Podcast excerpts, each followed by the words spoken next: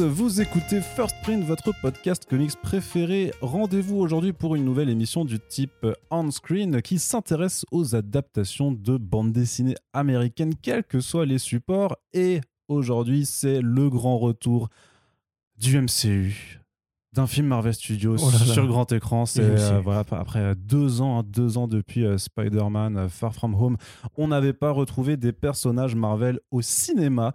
On avait quand même eu quelques séries, euh, bien entendu, entre temps. Et donc voilà, Black Widow est sorti au cinéma. Et bien entendu, on ne pouvait pas manquer ce rendez-vous, notamment pas Corentin, qui est un fanzouz absolu de l'univers euh, Marvel au cinéma, n'est-ce pas, Corentin? Oui, c'est vrai, j'ai été content de retourner au cinéma pour voir ce film. Ça va, Arnaud? Ça va très très bien, mais bien entendu, ce podcast ne serait pas ce qu'il est censé inviter. Et nous avons le plaisir de retrouver Océane aujourd'hui avec nous. Salut tout le monde, salut Arnaud, ça fait longtemps que j'étais pas venue et je crois que j'étais venue parler d'un film la dernière fois. Donc, euh, Oui, ouais. C'était la Snyder Cut, non? Ouais, ouais, C'était exactement. très certainement la Snyder Cut, alors peut-être qu'on sera un peu plus jouasse que pour euh, la Snyder Cut. Oh. Oh, wait and see. wait and see. Euh, eh bien, dis donc, Corentin, quel teasing, euh, Océane, tout ça, vous me faites un petit peu peur, mais j'ai euh, le, euh, le côté joyeux de la force avec moi aujourd'hui, en la personne d'Aurélien Vives. Aurélien, salut. Salut, Ça fait aussi très longtemps que tu n'es pas revenu sur First Print. tout à fait, ça, oula, une éternité. Parce que je n'avais pas envie de t'y revoir, mais aujourd'hui j'ai Oui. changé d'avis. Bah, c'est parce que je t'avais insulté la dernière fois. Effectivement, tu avais fait ça. Or, euh, enfin bref, il n'y a pas de conclusion à ça. Or, Oui, je sais pas, ceux qui m'insultent, je veux dire, les gens qui m'insultent, mais en fait, on ne sait pas ce qui leur arrive. Corentin, oui, on va commencer par toi, puisque dans la grande tradition euh, de ces podcasts ô combien originaux pour euh, parler d'adaptation de, de- de Marvel au cinéma, on va commencer par une partie sans spoilers. Euh, c'est vrai que c'est original. c'est très original, Je ça n'a avant. jamais été fait nulle part Allez, ailleurs. on innove. Bam, le monde d'après. C'est ça, il y a zéro podcast qui le fait depuis 10 ans. Et donc, on va faire ce tour de table pour la partie sans spoilers. Mais d'abord, juste, euh, tu peux un peu nous rappeler qu'est-ce que c'est ce projet Black Widow euh, le projet. Black Widow, bah, c'est un projet sur un, c'est un film sur Black Widow. Voilà, Voilà, avec Scarlett Johansson qui joue Black Widow. voilà. Donc, depuis. Iron Man 2, donc Tout en fait. 2010, mais qui n'avait pas eu droit à de films solo. Puisqu'il y a encore 10 ans, on considérait plus ou moins que les films sur les, sur les super-héroïnes, ça ne rapportait pas de thunes, ça ne pouvait donc pas marcher. Et donc, il a fallu que pourtant un Marvel souvent avant-gardiste sur certaines thématiques, en fait, eh ben, euh, sorte 23 films avant euh, d'accorder vraiment un film voilà, sur euh, pourtant ce qui était leur première héroïne euh, montrée à, à Mhm. l'écran. Mais alors, a priori, ça, c'était justement lié à des problèmes de gestion par rapport à qui tenait vraiment les rênes de Marvel Studios avant le, le rachat déjà par Disney, oui. qui était donc Isaac Ike Perlmutter, qui est donc un grand ami de Donald Trump et un monsieur qui justement ne voulait pas non plus de héros noirs, ne voulait pas de héros LGBT, c'est toujours un peu le cas d'ailleurs, sauf qu'on l'a un peu éloigné parce que justement Kevin Feige s'est acheté euh, une liberté auprès de euh, Bob Iger à l'époque et Chapek maintenant, grâce au succès en fait, euh, parce que maintenant c'est devenu le plus gros studio du monde, donc ils peuvent enfin ouvrir les vannes. C'est comme ça que Kevin Feige le, le dit. Moi je pense que c'est aussi du storytelling. La vérité c'est qu'ils avaient besoin de commencer par du héros blanc, parce que, enfin masculin, blanc, hétéro, parce que c'est juste aussi la norme des super-héros dans les comics.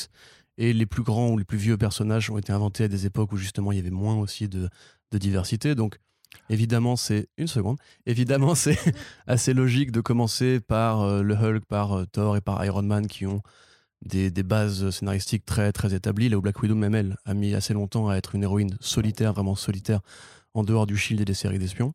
Euh, maintenant pour revenir sur la jeunesse vraiment du projet, donc le film effectivement se base entre Avengers, Age of Ultron et euh, Non, Infinity Civil War. euh, Civil War, pardon Captain America et, Civil War. euh, et Infinity War. Voilà.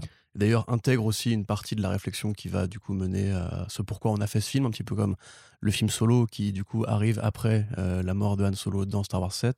Spoiler alert, Black Widow est morte aujourd'hui. Euh, et c'est aussi du coup une façon de d'anticiper la série Hawkeye puisque depuis le début, depuis Avengers, en fait, il y a une sorte de parallélisme qui a été créé entre ces deux personnages-là. Euh, donc là, évidemment, on sait que le personnage de Florence Pugh qui a été embauché a priori pour revenir dans la suite et prendre comme le principe des legacy characters qu'on voit avec les Hawkeye et, euh, et, euh, Kate Bishop, qu'on voit aussi avec, on sait pas encore trop, mais Loki a priori il y aussi peut-être ça. Donc là, effectivement, Florence Pugh serait la nouvelle Black Widow et serait amenée à revenir plus tard. Donc là, c'est aussi une sorte d'origine story pour elle.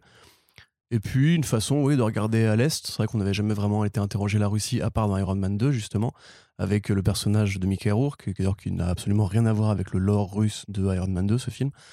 Euh, donc, il a été longtemps repoussé parce qu'il est- il s'est pris, en fait, le vent pandémique dans la gueule très, très tôt. Euh, Disney avait hésité à le sortir sur, sur Disney+. Kevin Feige avait promis que ce ne serait pas le cas avant de se dire, en fait, si.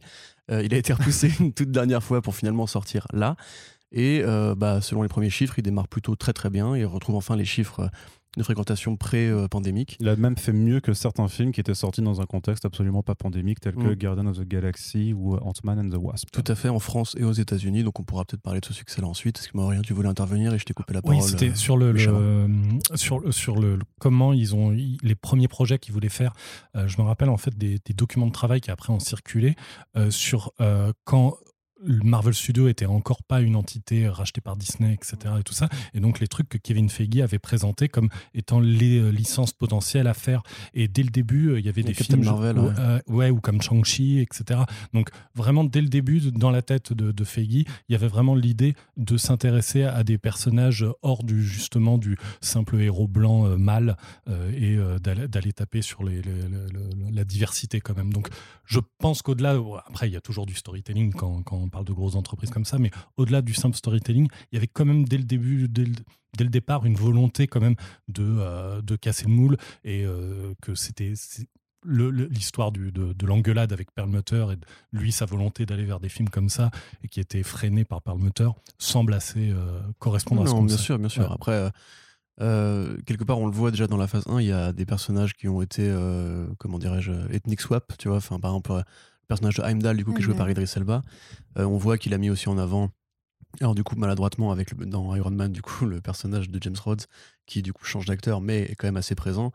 Euh, c'est Perlmutter aussi qui avait souhaité, euh, où il y avait, il y avait eu un avec truc Terrence. ouais, il y, avait, il y avait eu un truc où justement.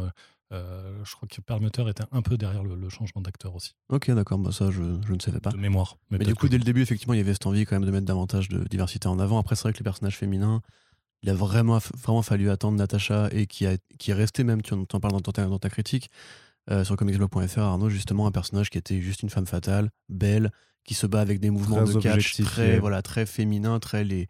on en serre la tête de Happy Hogan dans ses cuisses pour le faire tomber, tu vois, c'est et puis dès le début, c'est quand même ce euh, costume, euh, voilà, euh, qui est en male gaze, comme on dit, du coup, forcément, bah, flat l'œil du pervers. Bah, c'était un, un, bout de viande. Hein. Enfin, Scarlett Johansson a s'était exprimée dessus pendant la, promo de Black Widow en disant qu'effectivement, à ses débuts, bah, elle, était un peu considérée comme un bout de viande et et c'est vrai que c'était pas agréable. Hein. Je me souviens qu'à l'époque d'Iron Man 2, la, scène de la voiture où justement elle se change et qu'il la regarde en soutif. Ah oui, c'est vrai, il y a ça aussi. Ça m'avait scandalisé, ce qui fait partie des nombreuses raisons pour lesquelles je n'aime pas Iron Man 2.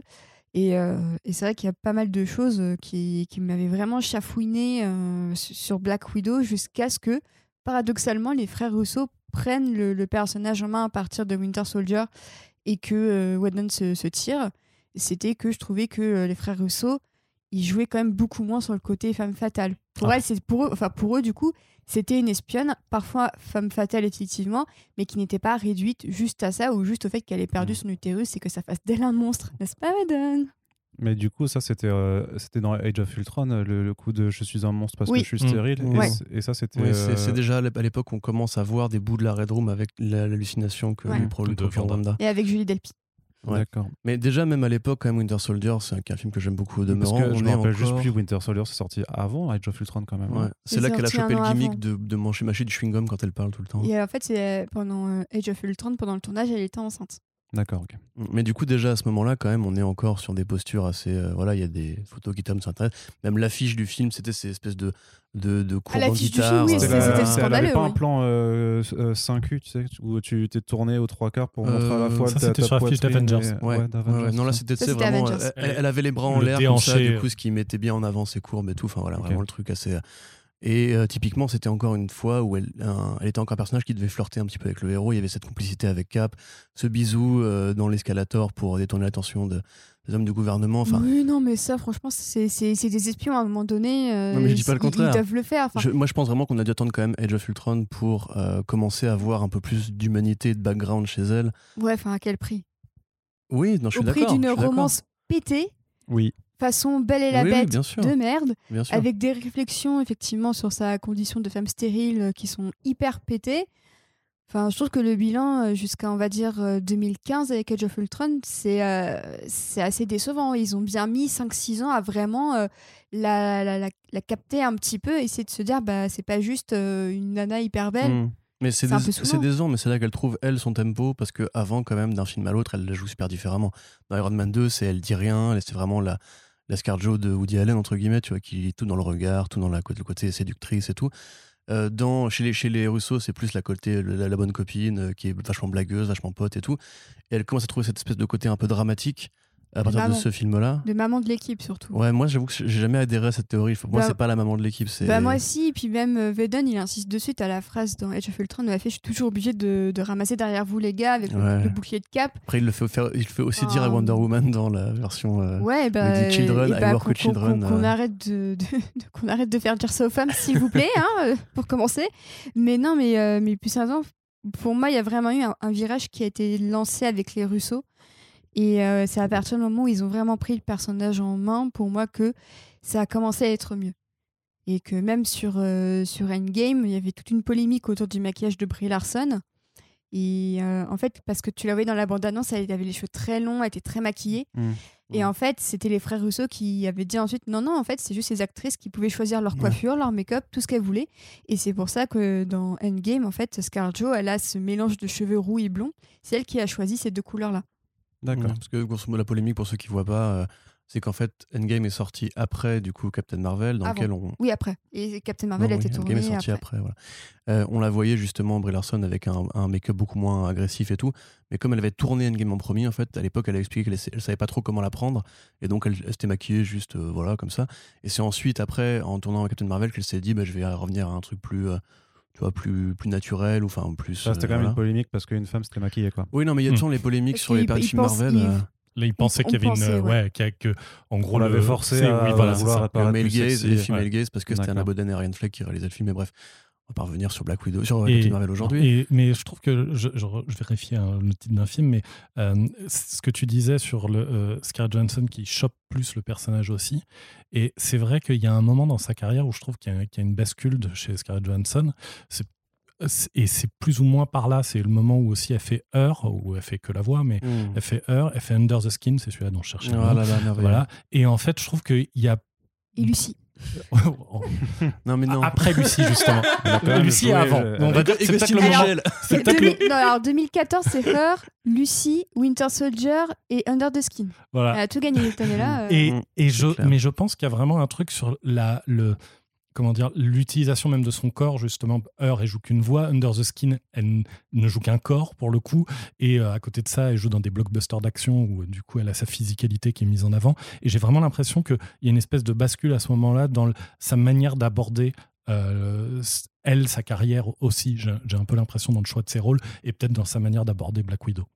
C'est peut-être aussi le fait qu'elle ait eu un enfant aussi. Peut-être aussi, je voulais pas trop insister là-dessus, euh, Non, mais, c'est- souvent une expérience Ouais. transformatrice, mais pour les hommes et pour les femmes aussi. Mais euh, effectivement, moi, je, je suis assez d'accord avec ce que tu dis. C'est vrai que ce rapport entre justement le côté très physique qu'elle peut avoir dans un Lucie, où elle joue quand même assez, enfin, platement, on va dire, et le côté justement euh, très contemplatif, rêveur de ce merveilleux film qui est Under the Skin. Regardez le film, c'est pas fait évidemment. Formidable. Et écoutez la BO qui est géniale.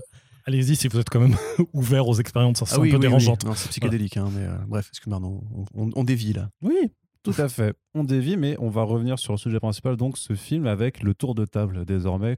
Euh, Océane, je commence par toi du coup. Alors j'y allais en me disant que ça allait être une énorme daube. et je me disais aussi que le film avait effectivement au moins euh, 10 ans de retard, effectivement, euh, sans compter l'année de délai à cause euh, du Covid. Mais euh, c'est vrai que j'y allais euh, hyper méfiante parce que les images, je trouvais ça euh, pas ouf. L'histoire avait l'air pas ouf. Il y avait juste vraiment pour le casting et pour le, fait de me dire c'est la dernière fois que je vois Black Widow, qui est un personnage que j'ai jamais trop aimé, mais que j'ai jamais détesté non plus. Donc bon, on y va quand même. C'est le, le petit MCU de l'été. voilà, on y va pépère. Et j'avoue que j'en suis sortie en me disant, mais c'est un film, c'est limite dommage que visuellement ce soit aussi, euh, aussi approximatif parce que je trouve que ça traite de thématiques très très sérieuses et très très sombres. euh, de, manière vraiment très très bien intentionnée euh, avec un, vrai un vrai propos du début à la fin une, vraie métaphore qui se tient de, bout en bout que le casting est plutôt chouette que c'est pour moi de bons adieux à, à Natacha et je trouve que la dernière scène du film où on la voit et m'a un peu serré le cœur et je m'y attendais pas forcément. Du coup, j'en suis sortie en me disant j'ai pas passé le pire moment de ma vie alors que je m'attendais vraiment à soupirer pendant 2h20. Donc euh, je trouve que l'humour est nul à chier par contre. Euh, je trouve que la, la structure premier, deuxième, troisième acte est vraiment euh, Criarde. criarde, poussiéreuse et je, je n'en peux plus. Mais euh, par-ci par-là, il y a de très bonnes idées thématiques. Euh, ça ou là, il y a deux, trois idées dans l'action qui sont très bonnes aussi. Et puis, bah, il y a Florence Pugh. Quoi. D'accord. Mais quand tu dis que t'as pas passé le pire moment, euh, est-ce que tu oserais dire euh, au micro que t'as presque passé un bon moment quand même ou pas? J'ai passé un bon moment. Ah voilà, bah, quand même, voilà, un peu de, de J'ai positivité. passé un, un- un bon moment, voilà, pas transcendant, mais Attends, tu, je suis quand même tu- contente de l'avoir vu. tu veux dire que c'est le meilleur film du MCU du coup? Voilà, C'est juste en fait, derrière. c'est Alors, si, ça. si, celle-là, C'est ce que je voulais entendre. Ah, c'est bien de faire des, euh, des discussions orientées. Euh, Aurélien, toi, tu m'as dit avant que l'on fasse ce podcast que c'était la pire chiasse que tu avais jamais vue et que tu voulais plus être. euh, C'est là coup, si tu veux l'insulter, du coup. et que tu ne voulais plus bosser chez Panini qui édite du coup les, les comics Black Widow parce que maintenant t'en as marre. quoi. C'est- Ah ouais, c'est- c'est ah, en fait, ça. tu es un peu le Raoult du, du comics. Ouais, c'est ça. Le mec des carrières en danger, tu sais. Non, alors du coup, Aurélien, plus sérieusement, je crois que tu as bien aimé ce film quand même. Ouais, j'ai bien aimé. Alors, euh, pareil, j'y allais un peu en traînant les pieds. hein, je... Enfin, pas en traînant les pieds, mais en me disant. Bon, la petite projection presse, tu pas l'entrée dans les pieds non plus quand même. Non, non plus, non. Faut, Voilà, faut, pas, hein. faut pas déconner. Euh, non, non, non, mais j'y allais un peu. C'est vrai que c'est pas le projet qui m'excitait le plus euh, sur le papier, ne serait-ce même que de l'année. hein. Disons que Eternals, je l'attends vraiment beaucoup, Mm. beaucoup plus. Oui. Je, je, je trouve le projet, et on en parlera après, je le trouve toujours un peu bizarre dans son placement, on va dire, chronologique. Je trouve- voilà. Euh, et donc j'y allais euh, en me demandant un peu à quel, euh, qu'est-ce que j'allais voir. et euh, et j'en suis ressorti un, un peu sur la, la- la même impression parce que bah, il y a des choses que j'ai beaucoup aimées, il y en a que j'ai vraiment pas aimées. Alors du coup, qu'est-ce que t'as aimé, qu'est-ce que t'as pas aimé? Alors ce que j'ai Sans aimé, rentrer dans le détail. Ouais, mais ce que j'ai aimé vraiment, c'est les personnages, leurs relations, euh, la manière dont ils sont écrits, vraiment, on va dire l'écriture globale du, film que j'ai trouvé vraiment chouette. Je me suis vraiment attaché aux persos, ceux que je connaissais déjà et ceux que je ne connaissais pas en fait. Euh, j'ai, la métaphore, comme disait Océane, est vraiment très bien pensée, bien construite, bien menée. Euh, et vraiment, on va dire que toute la première moitié du film, elle renferme vraiment énormément de bonnes choses. J'ai moins aimé la deuxième, j'ai moins aimé quand on retombait un peu plus sur des trucs classiques, attendus. Euh, voilà, l'humour. Alors, je dis pas que j'ai détesté l'humour, mais il y a l'humour, entre autres, autour du personnage de David Arbor qui, qui marche, on va dire, moyennement. Euh, et euh, Il y avait quand même eu quelques rires dans la salle au moment de, tu sais, de l'enfilage du costume. non, euh. mais disons que parfois Ah, on rit, mais on, regrette d'avoir ri, quoi. Moi, c'est un peu ça. Je, je Ah pense, oui. je pense que j'ai pu rire à certains trucs tout en étant là dans ma tête. Oh mon Dieu, qu'est-ce que. Euh, voilà, donc il y, y a des trucs. Et, et parfois, il y a des effets spéciaux qui font un peu tâche. Parfois, il y a des trucs qui marchent pas, etc. Et au bout du compte, j'étais sorti un peu sur cette une impression ambivalente. Mais deux jours après, c'est plutôt les qualités qui me restent. Et je crois que. De toute façon, c'est un truc important euh, vis-à-vis de, tous les films. C'est pas forcément la somme des qualités et des défauts qui, qui, qui, qui, euh, qui doit être euh, une, une somme arithmétique de type ah il y a cinq qualités, trois défauts, donc on est plutôt bien. Non, c'est pas ça. C'est qu'est-ce qui nous en reste? Est-ce qu'on a envie de revoir? Est-ce que euh, ce qui marche nous emporte plus que ce qui, euh, que ce qui ne marche pas nous, nous, bloque? Et moi là-dessus, c'est vrai que le film laisse une belle impression. J'ai- plutôt hâte de le revoir pour voir si justement les qualités sont ce qui me reste le plus ou si c'est euh, si les défauts qui reviennent un peu me piquer. Mais globalement, vraiment, j'ai vraiment aimé. Et pareil, je le place peut-être, ouais, on va dire au mi- milieu de game des films du MCU, mais ce qui pour moi est plutôt bien, quoi, parce que je suis, je suis plutôt client. Mm, Mais c'est vrai que j'ai hâte de le revoir pour euh, affiner un peu, parce que c'est vrai que euh, les, les trucs qui fonctionnent bien, ils fonctionnent vraiment bien. D'accord. Donc quand même au point de, de- de bien vouloir le revoir. Ce qui, Oui, ce qui n'est euh, pas forcément le cas de Doctor Strange. Oui, je suis assez d'accord avec ça, effectivement. J'allais dire le petit skate Mais- placé en dessous. Non, mais c'est que je l'ai revu c'est- non, j'avais pas envie et en le revoyant, je, je ah ouais, non, j'ai toujours pas C'est là, il y envie. a Cumberbatch qui se retourne qui fait Hé, j'y suis pour rien là Laissez-moi tranquille, Corentin, toi, tu ne vas pas revoir Black Widow. Euh, non, bah, je, je, je sais pas. Contraint et Je te, C'est forcé. je la te- je question, te mais- préviens, le revois pas. C'est quoi cette attaque bizarre là C'est pas, c'est une transition. J'en sais rien si je vais revoir Black Widow. euh. Oh, Peut-être je- que je vais revoir Black Widow. Bah, Peut-être, des fois tu t'ennuies et t'as de la bière sous la main. t'as envie de t'éclater. Non, Donc, euh, Ton avis mon avis. Mon avis. J'essaie de réfléchir à ce, que, ce qui a déjà été dit pour ne pas répéter. Euh, voilà, Océane disait qu'elle a passé un bon moment. Moi, j'ai passé pendant le film plusieurs bons moments, mais qui étaient assez courts. Et du coup, au global, j'ai pas passé un très bon moment euh, devant le film. Mais je vois. Est-ce que, avec- tu, est-ce que tu y allais aussi en traînant les pieds comme au Bah, moi, je suis allé à pied, donc euh, j'ai quand Ouais. même dû aller me manier pour pas rater la séance, donc je, je suis allé assez vite. Ouais. mais- Non, peux- tu peux- en fait, peux- je savais pas du tout, parce que comme j'ai vu ta critique, que j'ai péniblement essayé de relire, et, et ça n'a pas. euh, non, non, pas qu'elle était pénible à lire, je veux dire. J'ai j'ai essayé, de la, d'essayer de la faire une relecture qui, Ah, c'était- euh, et mon c'est- ordi ah, c'est violent, je- J'ai assisté à la perte de sauvegarde de. de, de- Ouais, voilà, du texte, ouais, c'était pas c'était assez rigolo. Mais bref, peu importe. C'est... Je trouvais que tu avais des mots assez enthousiastes. Euh, la communauté de ceux qui étaient là, euh, que je connais, qui étaient à la projection presse aussi, était en mode euh, ça va, c'est plutôt sympa, c'est plutôt pas mal. Et y compris des gens qui détestent Marvel Studios. Euh, donc je m'étais en train de me dire, c'est- je trouve que ça va être un bon Marvel Studio, qui est un peu timoré par le côté. C'est, pas, toujours pas exceptionnel, mais voilà, ce serait peut-être dans la gamme haute. Et en définitive, la séance, elle était plutôt agréable au début. J'aime vraiment beaucoup le premier tiers et particulièrement le flashback introductif, le générique. Euh, on se disait avec Océane, effectivement, il n'y a pas sou- souvent des génériques dans les Marvel Studios. Là, il y en a un et il est bien, il est, très, il est même très bien conçu et je pense que il peut saper euh, une bonne partie des explications que tu auras plus tard dans le film, que tu peux couper au montage et tu comprends très bien tout ce qui se passe en fait. Et, mais voilà, il y a des explications, trop d'explications, trop de flashbacks explicatifs, euh, trop de gags, mais, mais, d'une- mais c'est tellement mal écrit. Enfin, en fait, c'est au bout de deux ans, t'oublies, euh, quelque, enfin, au bout d'un an, t'oublies un petit peu euh, ce que tu reprochais quelque part à, à cette école de cinéma-là. Et, et en fait, rien n'a changé parce que le film en lui-même n'a pas a été fait à cette époque-là, en fait. Euh, quelque part, je trouve tout aussi problématique que Far From Home, justement, dans cette façon de construire un rythme où vraiment on te met un marqueur temporel. Limite, s'il n'y a pas un carton à l'écran, ceci est l'acte 2, ceci est l'acte 3, pour que tu dis, tiens, t'arrives bien à te repérer quand même. Euh, visuellement, alors effectivement, c'est lisible. Euh, Il y a des belles scènes d'action, il y a des combats qui sont intéressants. Ça cherche du côté de la caméra épaule un petit peu à la, à la euh, non, l'autre. Born Born, Identity, Born. Identity. Ah non, Ouais, c'est plus les, lisible. les Bourne, c'est ça. Ah ouais, non, c'est- plus lisible, c'est ah plus ouais, lisible. parce Parce que Je parlais plus, c'est plutôt au 1 de Doug Liman. Ah Tu où oui. t'as vraiment cette scène pareil avec l'appartement vide euh, en Europe, etc. Donc, je vois des références, je vois même les références à James Bond qui sont pareil expliquées. Voilà, comme dans WandaVision, il y en a besoin d'expliquer, de montrer pour que tu comprennes où ils ont été prendre leurs idées à eux, pour que tu acceptes le délire, entre guillemets. T'avais reconnu la scène de Moonraker de James Bond du coup? Euh, Qui passe non. à la télé. Oui, non, si, par contre, oui, oui, je croyais que tu, tu faisais une référence. Ok, d'accord. Euh, oui, oui, tout à fait. ouais. Mais ça, tu vois, c'est Parce pareil, que c'est du un, coup, c'est ils un ont drôle mis, de euh, choix ils pour ont un mis une Bond. scène de James Bond pour te faire comprendre que du coup, ça Ouais. ressemble un peu à James Et Bond. pour te faire comprendre qu'il y aura une base euh, de Mm. vilains, particulièrement en science-fiction, tu vois. Et qu'il y aura une ancienne ex- ex-James Bond girl au, au casting. Mhm. Mm. Et, Aussi. et la femme de Daniel Craig, euh, qui, voilà. Donc, du Qui coup, est aussi euh, du coup le dernier James Bond en date. Bah voilà, c'est- tout est lié, c'est incroyable. C'est du génie de l'écriture, ça quand même, non? Non, non, non, non. Non, mais par contre, ils sont très forts pour le casting. Je veux dire, les acteurs qui sont choisis sont tous bons. Euh, David Harbour, même si effectivement ses dialogues ne me plaisent pas, il est très, il est très fort justement pour tout ce qui est plus gestuel. D'ailleurs, c'est même un des gags du film, tu vois, où on lui dit, parle, et il fait non, mais je vais tout gâcher, et il touche.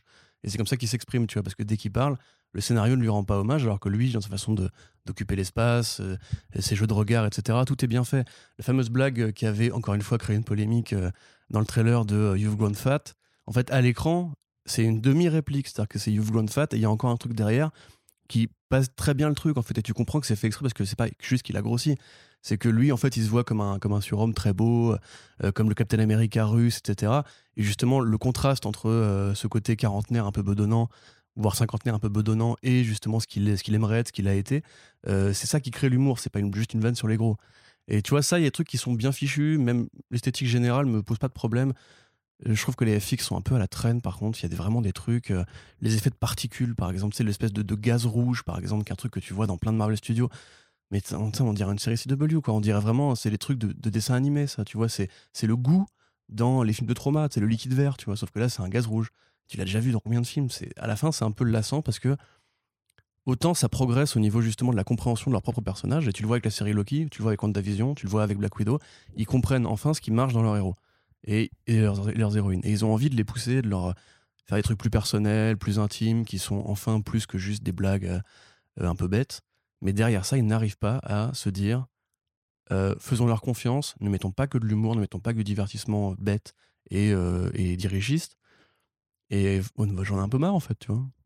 Tout simplement. Du coup, j'attends effectivement Eternals qui, j'espère, à ce moment-là, va casser vraiment ce, ce moule-là et la phase 4 en général.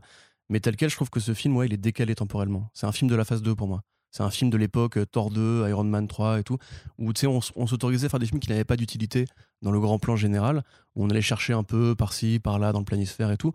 Euh, des films d'action, souvent d'ailleurs aussi. Et du coup, si je devais faire, voilà, comme tu dis, cette espèce de calcul arithmétique, je dirais que moi, j'ai pas passé un bon moment.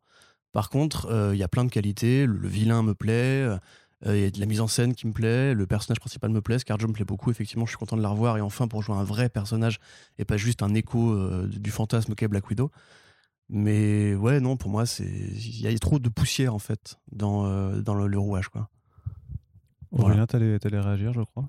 Euh, ouais, non, j'allais dire, c'est quand tu parlais des effets spéciaux, il y a les effets spéciaux de flammes aussi qui sont bien dégueulasses à, à- à plusieurs moments.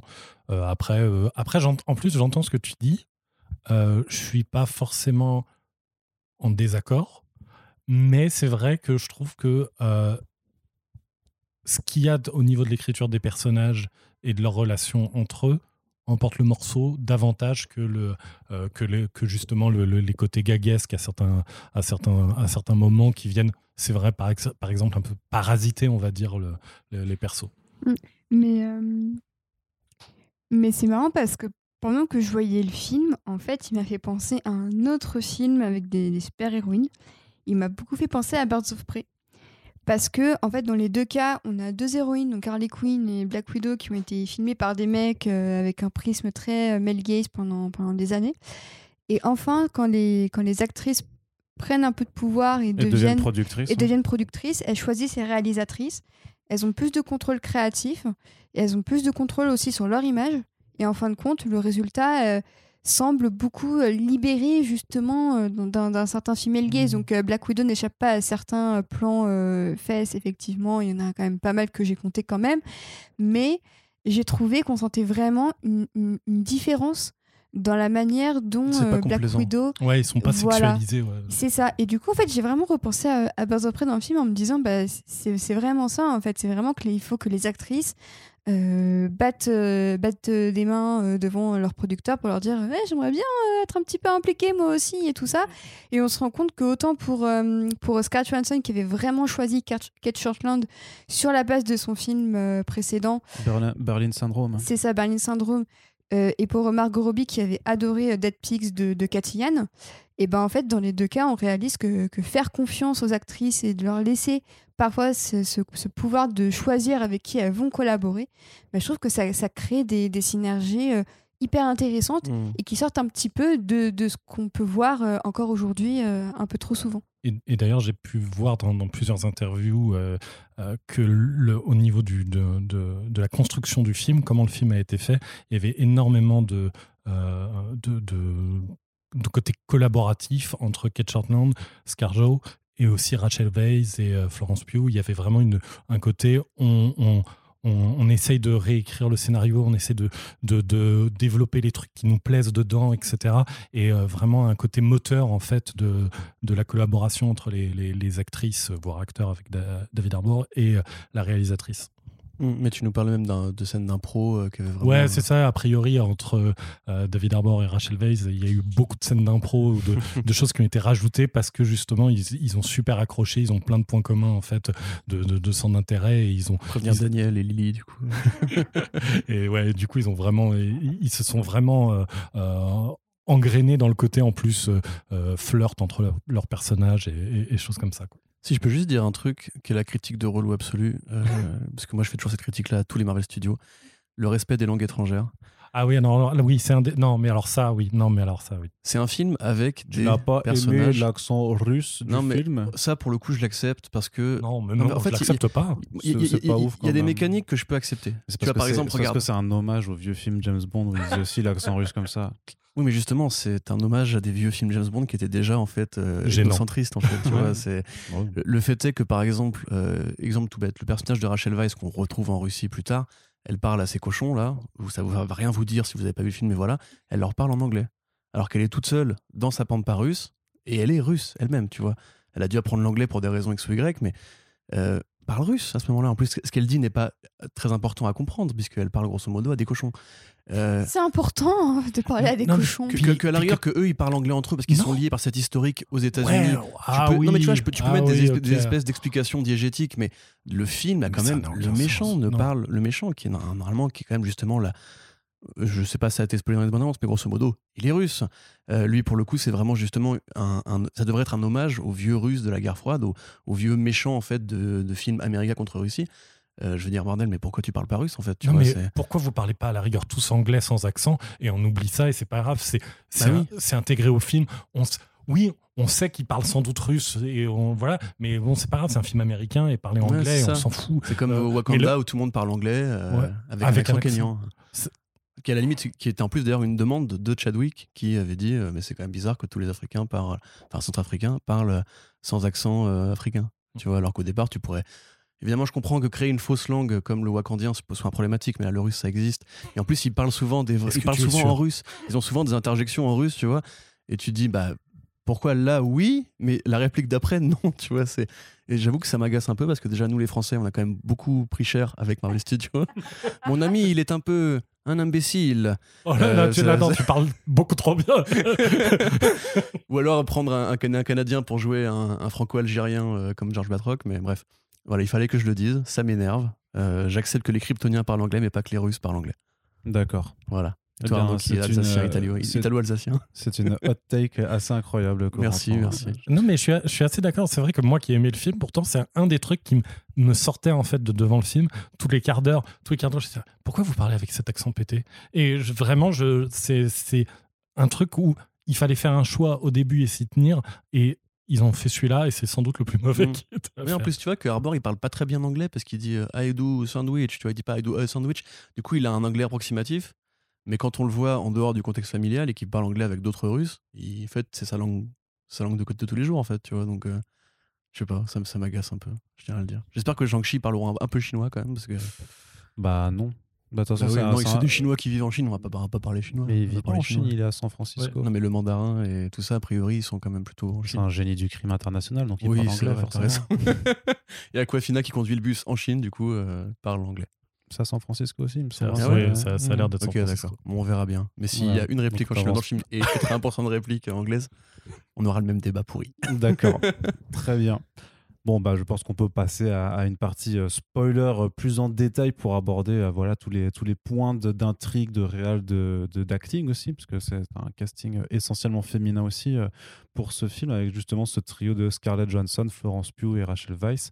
Par quoi on commence? Ah, moi je dis, j'ai une question à vous poser à tous les trois en premier, parce que c'est quelque chose que, que je vous ai entendu dire à chaque fois. Vous lui trouvez quoi cette scène d'intro qui est, qui est si géniale? Bah je... C'est moi qui en ai parlé, je crois, ou vous en avez bah, parlé J'ai vu Aurélien en parler aussi sur les, sur les, sur les réseaux. Mais bah, en, euh, en, fait, ce que je trouve vraiment. Je en fait, je ne vais pas te dire, ouais, elle est géniale parce que, mais juste le côté, elle est prenante. Euh, je trouve qu'il y a une vraie intensité dans, dans cette scène. On est. Euh, intensité de quoi? Bah, on, on est pris avec eux, on est pris avec cette famille. Cette famille qu'on découvre en quelques instants et où on on sait quasiment instantanément que euh, c'est Natacha, euh, et, voilà, euh, entre autres parce qu'elle a les cheveux bleus et que, vu que Scarjo change tout le temps elle de, a un gimmick de, changement de couleur de cheveux. Voilà, c'est ça, on sait que c'est elle. Et, et en fait, ce côté espionnage qui d'un coup débarque dans, dans, la famille et la, situation qui ne cesse de s'accélérer comme ça, avec un montage en plus qui s'accélère tout du long. Et tout ça, petit à petit, j'ai été collé au siège, juste parce que des enjeux sont clairs.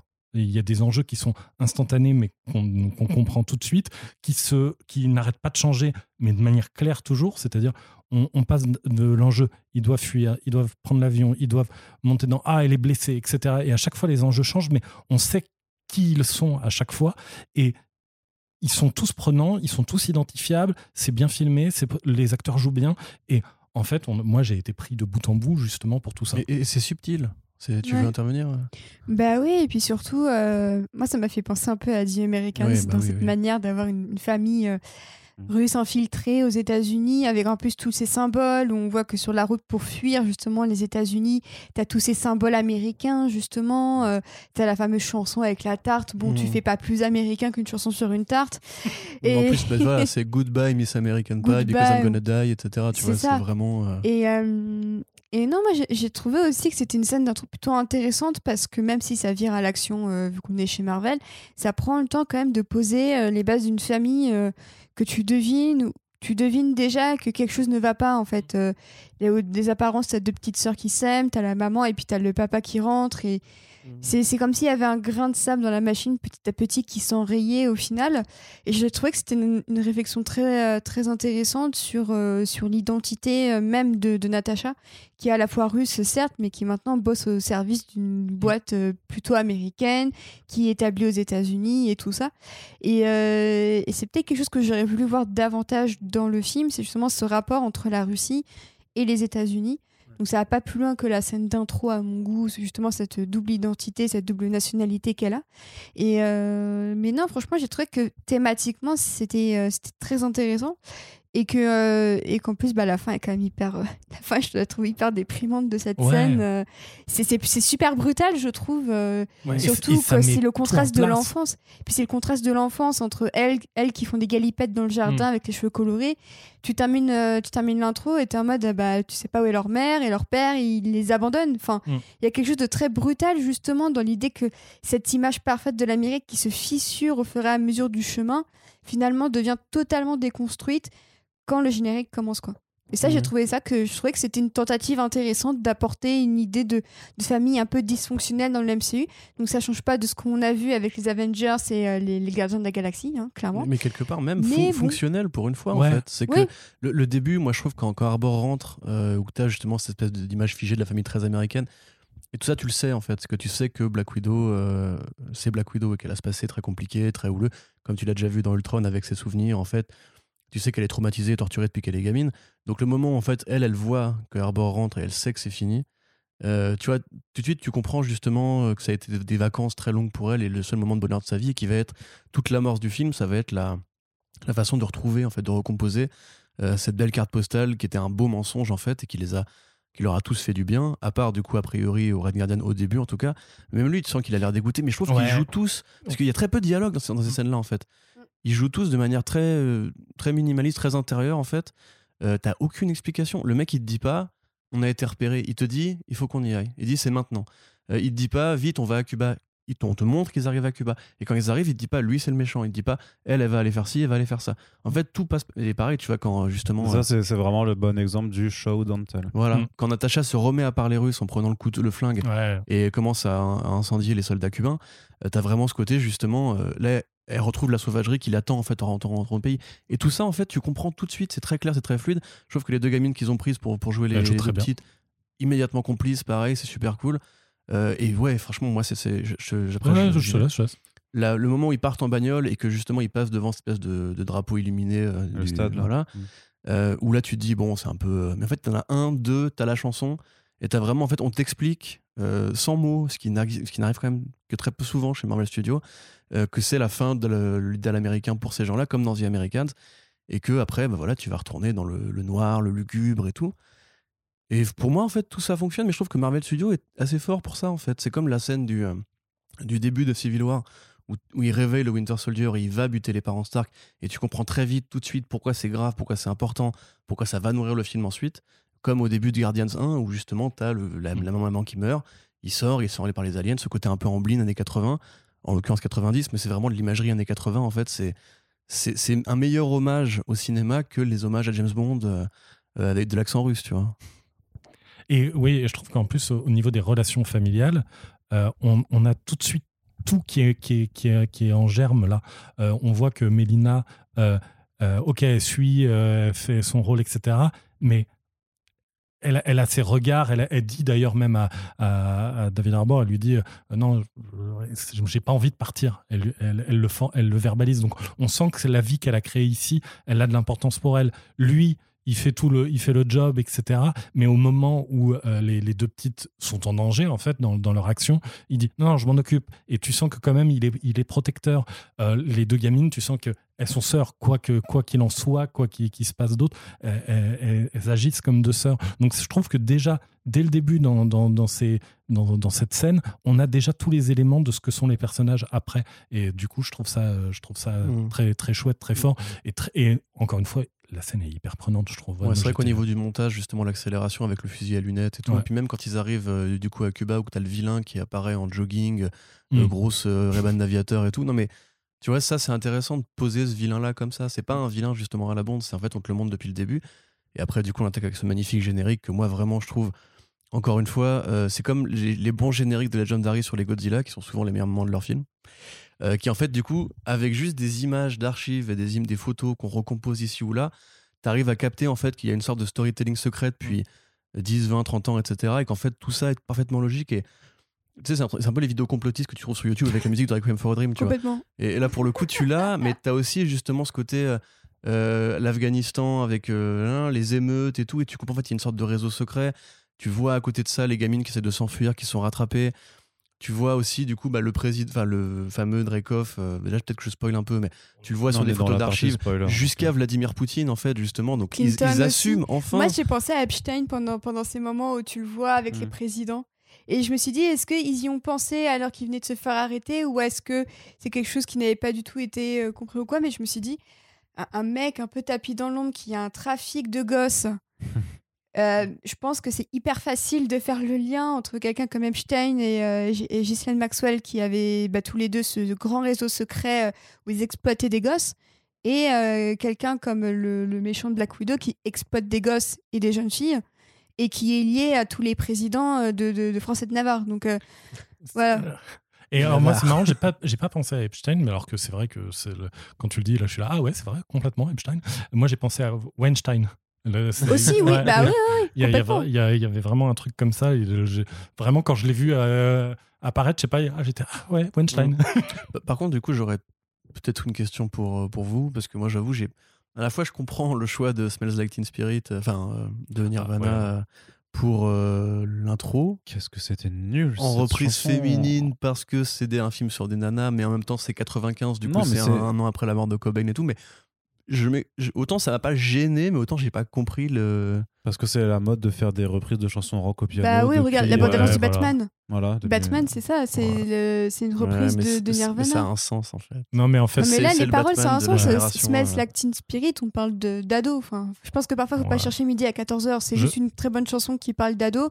Bah, tu, tu mets une voix de, de meuf dessus parce que c'est un film avec des meufs. Et c'est- quand même un petit peu opportuniste. hein. Enfin, c'est clairement pas le meilleur choix musical. Ouais, euh. c'est un générique qui a l'image du film, c'est-à-dire le générique est très bien, le choix de la chanson en mode edgy où je mets du col et j'ai l'air très triste dans le coin Oui, de ma voilà. chambre, moins bien quoi. Ouais, Ça devait être la vrai. chanson préférée de Natacha, je pense. Je saurais- j'aurais pas été étonnée qu'elle soit que une si petite tu mets fan la de bande son Nirvana. de Requiem for a Dream, du coup, derrière, c'est encore mieux. Je préfère ça, le ça, montage. ça. Et si tu la mets à l'envers, là t'entends.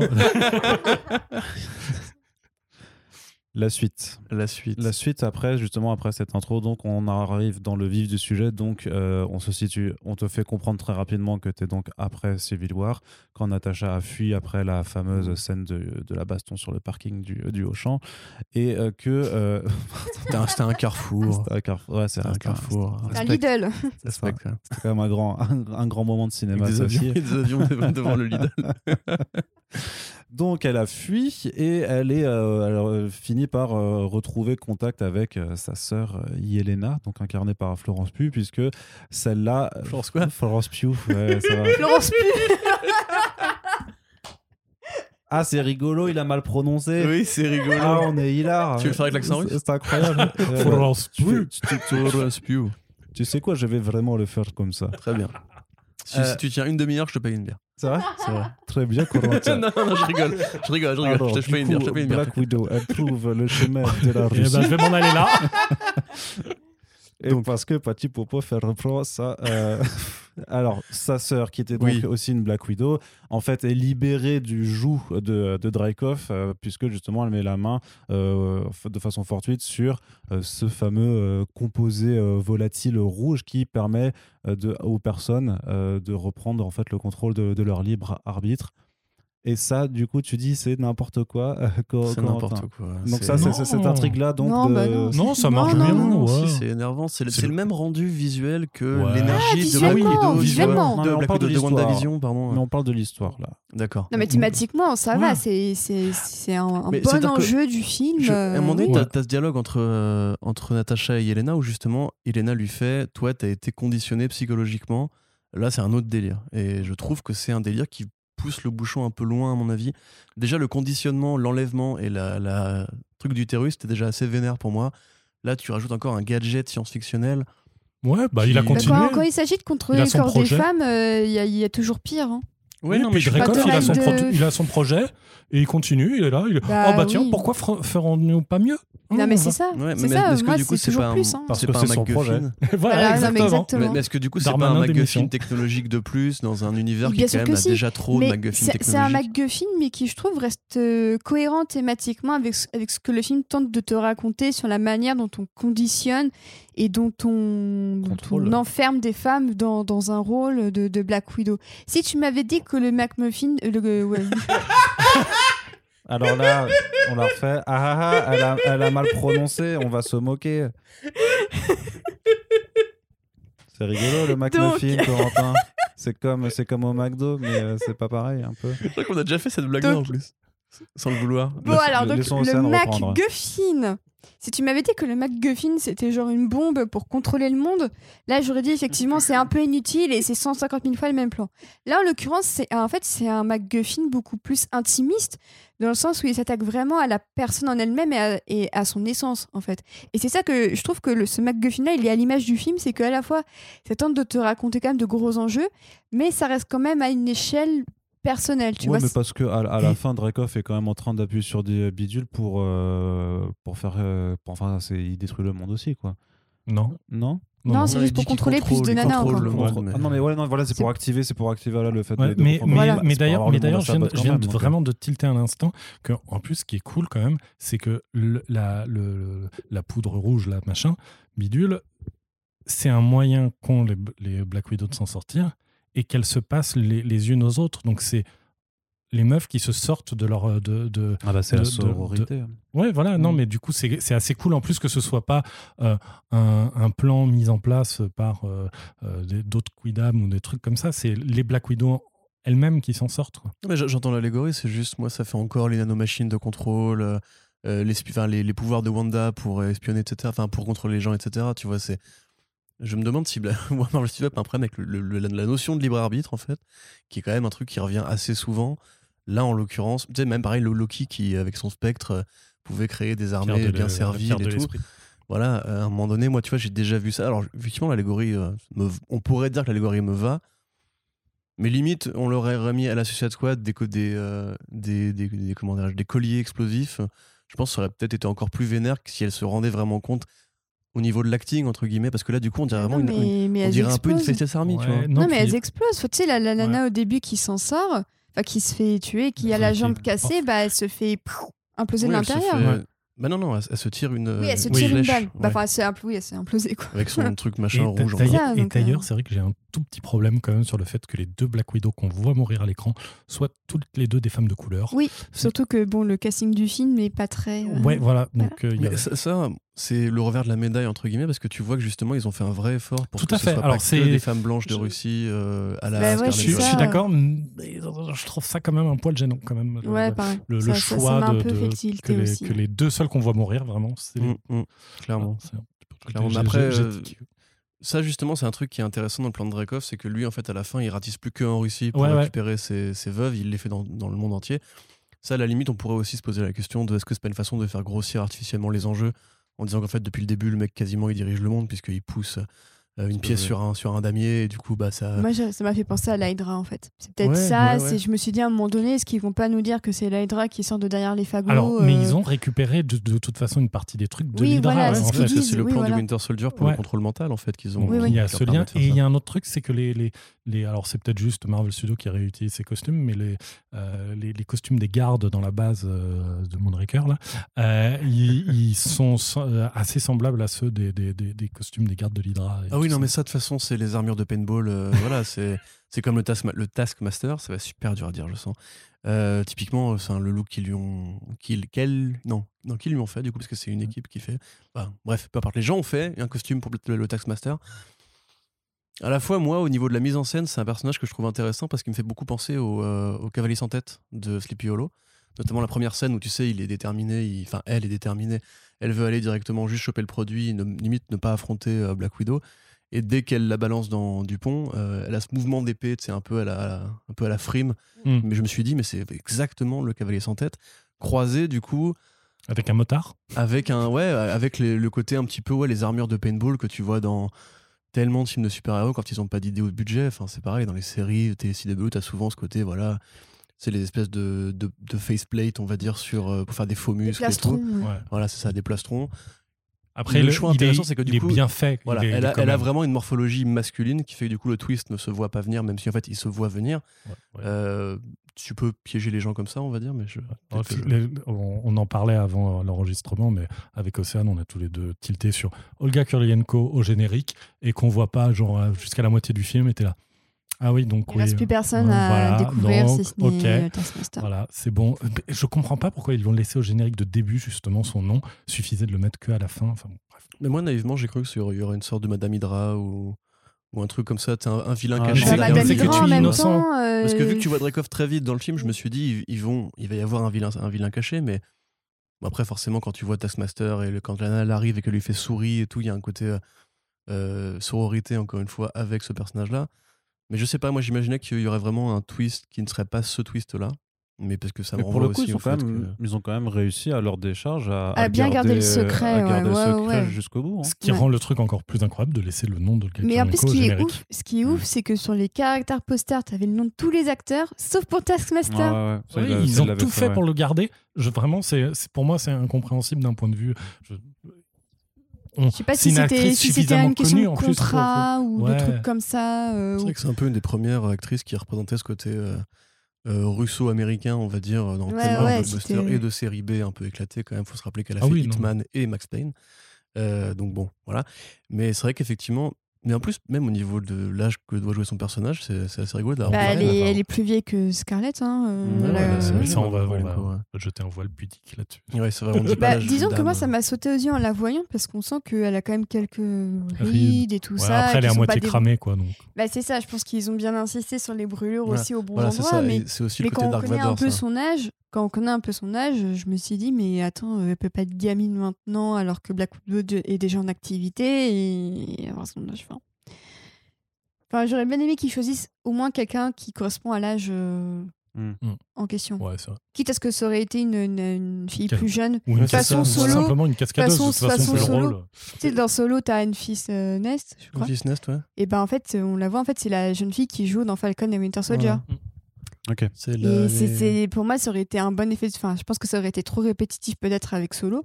Mais c'est vrai que voir Olga Kurylenko, pour moi, il y a un truc qui, au niveau des âges, en tout cas, ne, euh, ne cliquait pas. Ouais, Mm. Par rapport à ce qu'on te montre euh, dans, dans le film, quoi. Par rapport au fait Mm. qu'effectivement, c'est Ouais. la, c'est la gamine de Dreykov euh, qui, euh, qui a été prise dans le feu d'une explosion et qui euh, n'est pas morte. Mais, mais par contre, c'est vrai que j'ai beaucoup aimé de- les, les- les trucs à la fin avec elle, que ce soit le moment où euh, euh, Scarjo arrive à la, à la- à la porte de prison et dit Je vais t'ouvrir, tu vas m'attaquer, c'est normal, mais on va essayer de trouver une solution. Déjà, ça, c'était une super belle scène, j'ai trouvé. Et le moment où juste derrière, euh, euh, The Taskmaster avance la main, j'ai vraiment l'impression que c'est pas un geste d'agression à ce moment-là. euh, quoi qu'il en soit. Et euh, donc j'ai bien aimé en plus l'ambiguïté de ce, ce moment et tout ça. Non, mais la mise en scène, Et- la, la chorégraphie du, du, du personnage généralement est assez bien fichue parce que Je trouve que c'est Ouais. un méchant qui a de la qui, a- Ouais. qui, est- qui imprime en fait. Tu vois, T'as ce côté tu à la fois Dark ça. Vador, du côté brûlé dans le casque et tout. T'as le côté effectivement Chevalier sans tête, même Terminator en fait. tu Oui, vois, puis qui- après, même en, en restant au sein du MCU, tu vois ses postures, les postures de Black Panther. Ouais, on avec peut, les, on, peut les, euh, on peut les, on peut s'amuser à chaque, à chaque mouvement, à, à faire ah c'est machin, c'est machin. à c'est- Hawkeye, Captain America, tu, tu retrouves à chaque fois en fait à qui ça appartient et, dans, et dans l'idée que, que le truc qu'ils ont gardé du vilain, c'est sa capacité à reproduire les mouvements de ses adversaires, au moins ça c'est retranscrit. Ouais, Après, mais quitte à justement en fait euh, complètement donner une mauvaise image de ce qu'est vraiment le vilain, parce que normalement il a aussi un, un skill set à lui. Tu vois, il a son épée, il a un bouclier qui est pas le bouclier de Captain America en fait. Et puis surtout, il a une, il a une voix, une personnalité. C'est un personnage qui parle. Euh, là, en l'occurrence, la version qu'on en a, c'est euh, Le fan numéro 1 du coup de- du maître de corvée. Non, je suis pas. le- en plus, vra- vraiment pas. Je suis pas le fan numéro un. Bah, par exemple, tu vois, regarde, prenons un exemple tout bête, euh, Monsieur Panini. Euh, là, aux États-Unis, ils ont sorti une série justement, une mini de Jed McKay sur euh, Sur Maître de. Corvée, voilà, Mm. Qui est une série en fait qui est dialogue mitraillette à fond, qui en fait en fait un, un vilain un peu un peu cool, qui justement joue au golf avec Bullseye pour le compte des des Magia, les fameux Maga euh, de Marvel. Euh, et il a vraiment un potentiel ce personnage. Ah non, mais alors, mais moi, moi alors, en étant honnête, j'adore le perso. Euh, je me rappelle, alors, je sais pas s'il y aura d'autres personnes qui l'ont lu, mais il y avait une mini-série qui avait été euh, dessinée, peut-être même scénarisée par euh, Udon Studio, du coup vers 2005 ou un truc comme ça, où il avait un look beaucoup plus. Je déteste ce terme, mais on, on va se- mieux se comprendre mangaïsant quoi à l'époque. Et, euh, et, et vraiment, c'était top à tel point qu'il y avait des idées de génie là-dedans, du type, il se passait euh, des, euh, des vidéos de, de films de kung-fu en accéléré pour être capable de Ah. reproduire les gestes aussi en accéléré. Et Mm. ça lui, ça, quand il le faisait, il- évidemment, il se faisait mal aux muscles et des choses comme ça, donc il pouvait pas le faire trop longtemps. Mais rien que des idées comme ça, j'avais ultra kiffé. C'était euh, hyper original et, super. Donc vraiment, j'adore le maître de corvée, j'adore le Taskmaster. Après, c'est mais- plus, c'est plus ou moins honnête de toute façon de vouloir critiquer le fait qu'ils n'ont pas gardé l'essentiel ou euh, ce que Ouais. tu préfères du Taskmaster pour la version Marvel Studios à partir du moment où tu acceptes que, par exemple, pour Thor, ils n'ont jamais pris un Thor qui était vraiment sérieux, impérial et qu'ils en ont fait un. Ah, un mais moi, j'accepte pas, vraiment, est- est Ah bon non, j'accepte pas. J'ai écrit un papier dessus, rappelle-toi. hein, euh. Mais en fait, tous les persos sont modifiés Ouais, par c'est rapport ça. à leur euh, à peu près beaucoup. euh, C'est- 80%. Ça, je suis d'accord, mais en fait, je trouve. Déjà, il y a un truc, c'est que c'est beaucoup de vilains sacrificiels qui, du coup, ne vont durer qu'un film qui n'auront pas l'occasion de, Mais revenir, d'être. euh, voilà. Ouais, C'est facile de- peut- Il de- se peut, ouais, ouais. il se peut qu'on réutilise cette idée-là, mais c'est prendre la matrice et de leur... souvent, il y a une sorte de, de nivellement par le bas, en fait, dans ce que tu comprends du vilain. Tu vois, par exemple, Malekith dans Thor 2, moi, je reviendrai tout le temps là-dessus. Euh, Malekith, dans le run de Jason Aaron, c'est euh, Sauron, tu vois. C'est c'est le- le- l'elfe noir, le conquérant, le, le vrai général ennemi de l'apocalypse. Euh, et là, pour le coup, dans Thor 2, c'est juste un, un, un mec qui fait la gueule, Oui, un docteur qui fait la gueule, mais avec un, un make-up un peu, un peu approximatif, encore une fois. pour moi, là, ce que tu fais, c'est que tu, tu, tu mélanges deux trucs. Tu mélanges la critique du personnage qui est nul dans le film avec une comparaison avec les comics qui n'a pas forcément de sens. C'est-à-dire que le personnage euh, est de toute façon adapté et il peut être plus ou moins bien adapté. Taskmaster dans Black Widow, c'est une très bonne adaptation du personnage, même si c'est une trahison euh, totale du Taskmaster euh, des comics. Malekith, Elle, Malekith, elle- elle se tient dans, son, dans l'univers. C'est ça, c'est un univers la- alternatif de toute façon. Ah oui, c'est un prolongement des thématiques. Euh, Alors effectivement, par rapport à ce qu'on connaît des comics, c'est c'est pas du tout la même chose, mais je pense que justement, euh, ils ont voulu twister les attentes que les gens Mm. avaient par rapport aux comics. Euh, et, et je trouve que ça fonctionne bien parce que c'est vrai que dans la série, il y a plusieurs personnes dans, dans, dans le Rex, quand j'ai vu en la première, qui étaient Oh, genre, oh, c'est une meuf à l'intérieur. Oh, c'est le gars Korilenko. Respect à vous. Et euh, bah non, mais qui était, qui était étonné. Et, euh, et je pense qu'il y a un petit effet de choc en mode, ah bah, c'est pas du tout à qui on, On qui on croirait. Et je pense que c'est un peu un choc value du même type que le mandarin ou des trucs Mais comme justement, ça. Et- c'est un très bon exemple. Le mandarin, ils sont revenus en arrière, puisqu'il y a un vrai mandarin. Oui, mais on Oui, peut revenir en arrière. On peut re- Mais là, on Parce attends, que les fans si- n'étaient pas contents. Si je peux juste m'exprimer sur ce que tu as dit, euh, Aurélien, c'est. Je suis d'accord avec ce que tu dis, effectivement, c'est pas une critique euh, que tu peux accepter dans le cadre d'une analyse cinématographique. Maintenant, si tu veux, moi de base, je suis quand même plus fan entre guillemets de comics quand je regarde un Marvel Studios, c'est aussi parce que je suis fan des BD, tu vois. Et surtout, nous, quand on fait des podcasts critiques, il y a des dizaines de podcasts qui vont analyser Black Widow sur un plan plus de mise en scène, d'écriture, de, production, etc. Nous, au départ, on s'adresse aux fans de comics. Et c'est vrai que quand tu es fan de comics, tu es souvent un peu le parent pauvre, on va dire, des adaptations, parce qu'il y a de plus en plus, je trouve, euh, de vilains qui sont juste sacrifiés ou envoyés au casse-pipe pour occuper un, poste. Et ça, par contre, si, en termes de production, de l'appareil productif de Marvel Studios, on peut quand même dire que oui, il y, a des shock value, il y a souvent des vilains qui sont réussis. Maintenant, moi, dans les dix dernières années, à, part euh, Killmonger, Loki et, allez, et là, on va dire, et Thanos. Mais Thanos, c'est encore un autre délire. C'est pas un vilain automatique d'un seul film, tu vois. C'est vraiment ce, ce, ce, rôle-là. Ouais, et puis lui aussi, il est trahi par rapport à son, son personnage. Oui, oui, bien sûr. Oui, mais, mais en fait, trahi. Mais, voilà. mais je trouve que c'est complètement légitime en fait de prendre l'angle comics sur la, la, comparaison et de faire une comparaison avec le, le, le, comics. C'est en fait le fait que ça en devienne une critique. Je trouve pas que ce soit euh, une mauvaise chose en fait de changer le personnage parfois en profondeur ils prennent des inspirations et ils les adaptent. Vraiment, pour moi, comme de la même manière que quand c'est un univers alternatif dans les, dans les comics.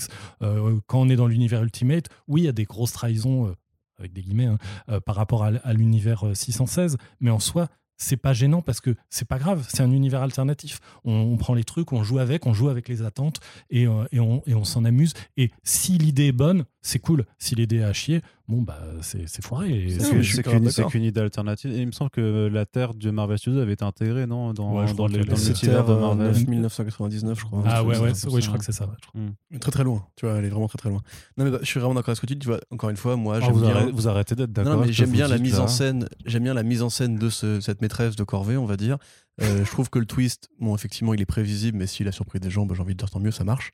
Par contre, je trouve que limite Drekov, justement, est un, vilain qui est plus incarné, à mon sens, par rapport. Et surtout, d'une manière générale, je suis pas d'accord avec ça. Je pense vraiment qu'ils se sont trompés en allant vers le comique pour Thor, parce que du coup, on passe à côté vraiment d'un des d'une des meilleures sagas de super-héros, qui n'en est pas vraiment un, euh, pas vraiment un, pardon, de tout Marvel, qui est quand même un univers que tu peux prendre au sérieux. Et à mon sens, justement, ils, sont foirés. Il faut attendre un reboot pour avoir une meilleure version de Thor. Tu vois, c'est un peu dommage quand même. Ça va prendre combien de temps? 10-15 ans euh, C'est un peu dommage. Voilà, c'est ce que j'avais à dire. Version, version alternative, Corentin. Tout simplement. Ouais. Tu veux qu'on parle de Gotham Les retrouvailles. Wow, wow, wow, wow, wow, wow. Un jeune homme. Très, très vite se calmer, euh, Corentin, quand même. Hein. Il y a quand même des petite palier de nuance quand même entre le Thor de, de Marvel Studios et ce, que, et ce qu'est Gotham. Mais on n'est pas là pour parler de ça ni d'autre. On retourne sur Black Widow. Les retrouvailles avec la famille, justement, par rapport à la scène d'introduction, vont se faire, puisque pour contrer ce Dreykov toujours en activité, donc euh, Scarlett Johansson, enfin Black Widow, doit retrouver euh, sa famille, donc euh, sa sœur, mais aussi son papa qui est en prison et sa maman qui est partie élever des cochons dans le fin fond de la Russie. Tu disais avant, euh, Océane, que tu en avais marre de la structure en deux actes, euh, et c'est vraiment quelque chose que tu reproches, euh, trois actes, pardon, oui. Mais le fait d'avoir donc acte 2, acte 3, c'est quelque chose qui, qui t'a gonflé.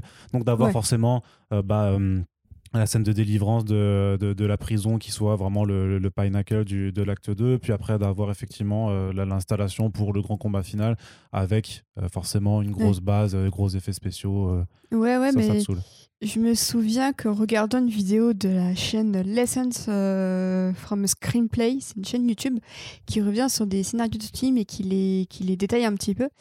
Et je sais plus sur quelle vidéo c'était pour David Fincher, euh, bizarrement, qu'il euh, citait des propos de Fincher qui en avait marre de cette structure en trois actes. Et depuis que j'ai regardé cette vidéo, ça va faire bientôt 3-4 ans, et ben, je, plus ça va et plus je note dans les films en plus de ça du Marvel, du Marvel Cinematic Universe, et plus je n'en peux plus. Et, euh, euh, là, euh, c'est vraiment. c'est peut-être un des aspects du scénario avec lequel j'ai le plus de mal, c'est que ça suit un point A, un point B de manière extrêmement automatique.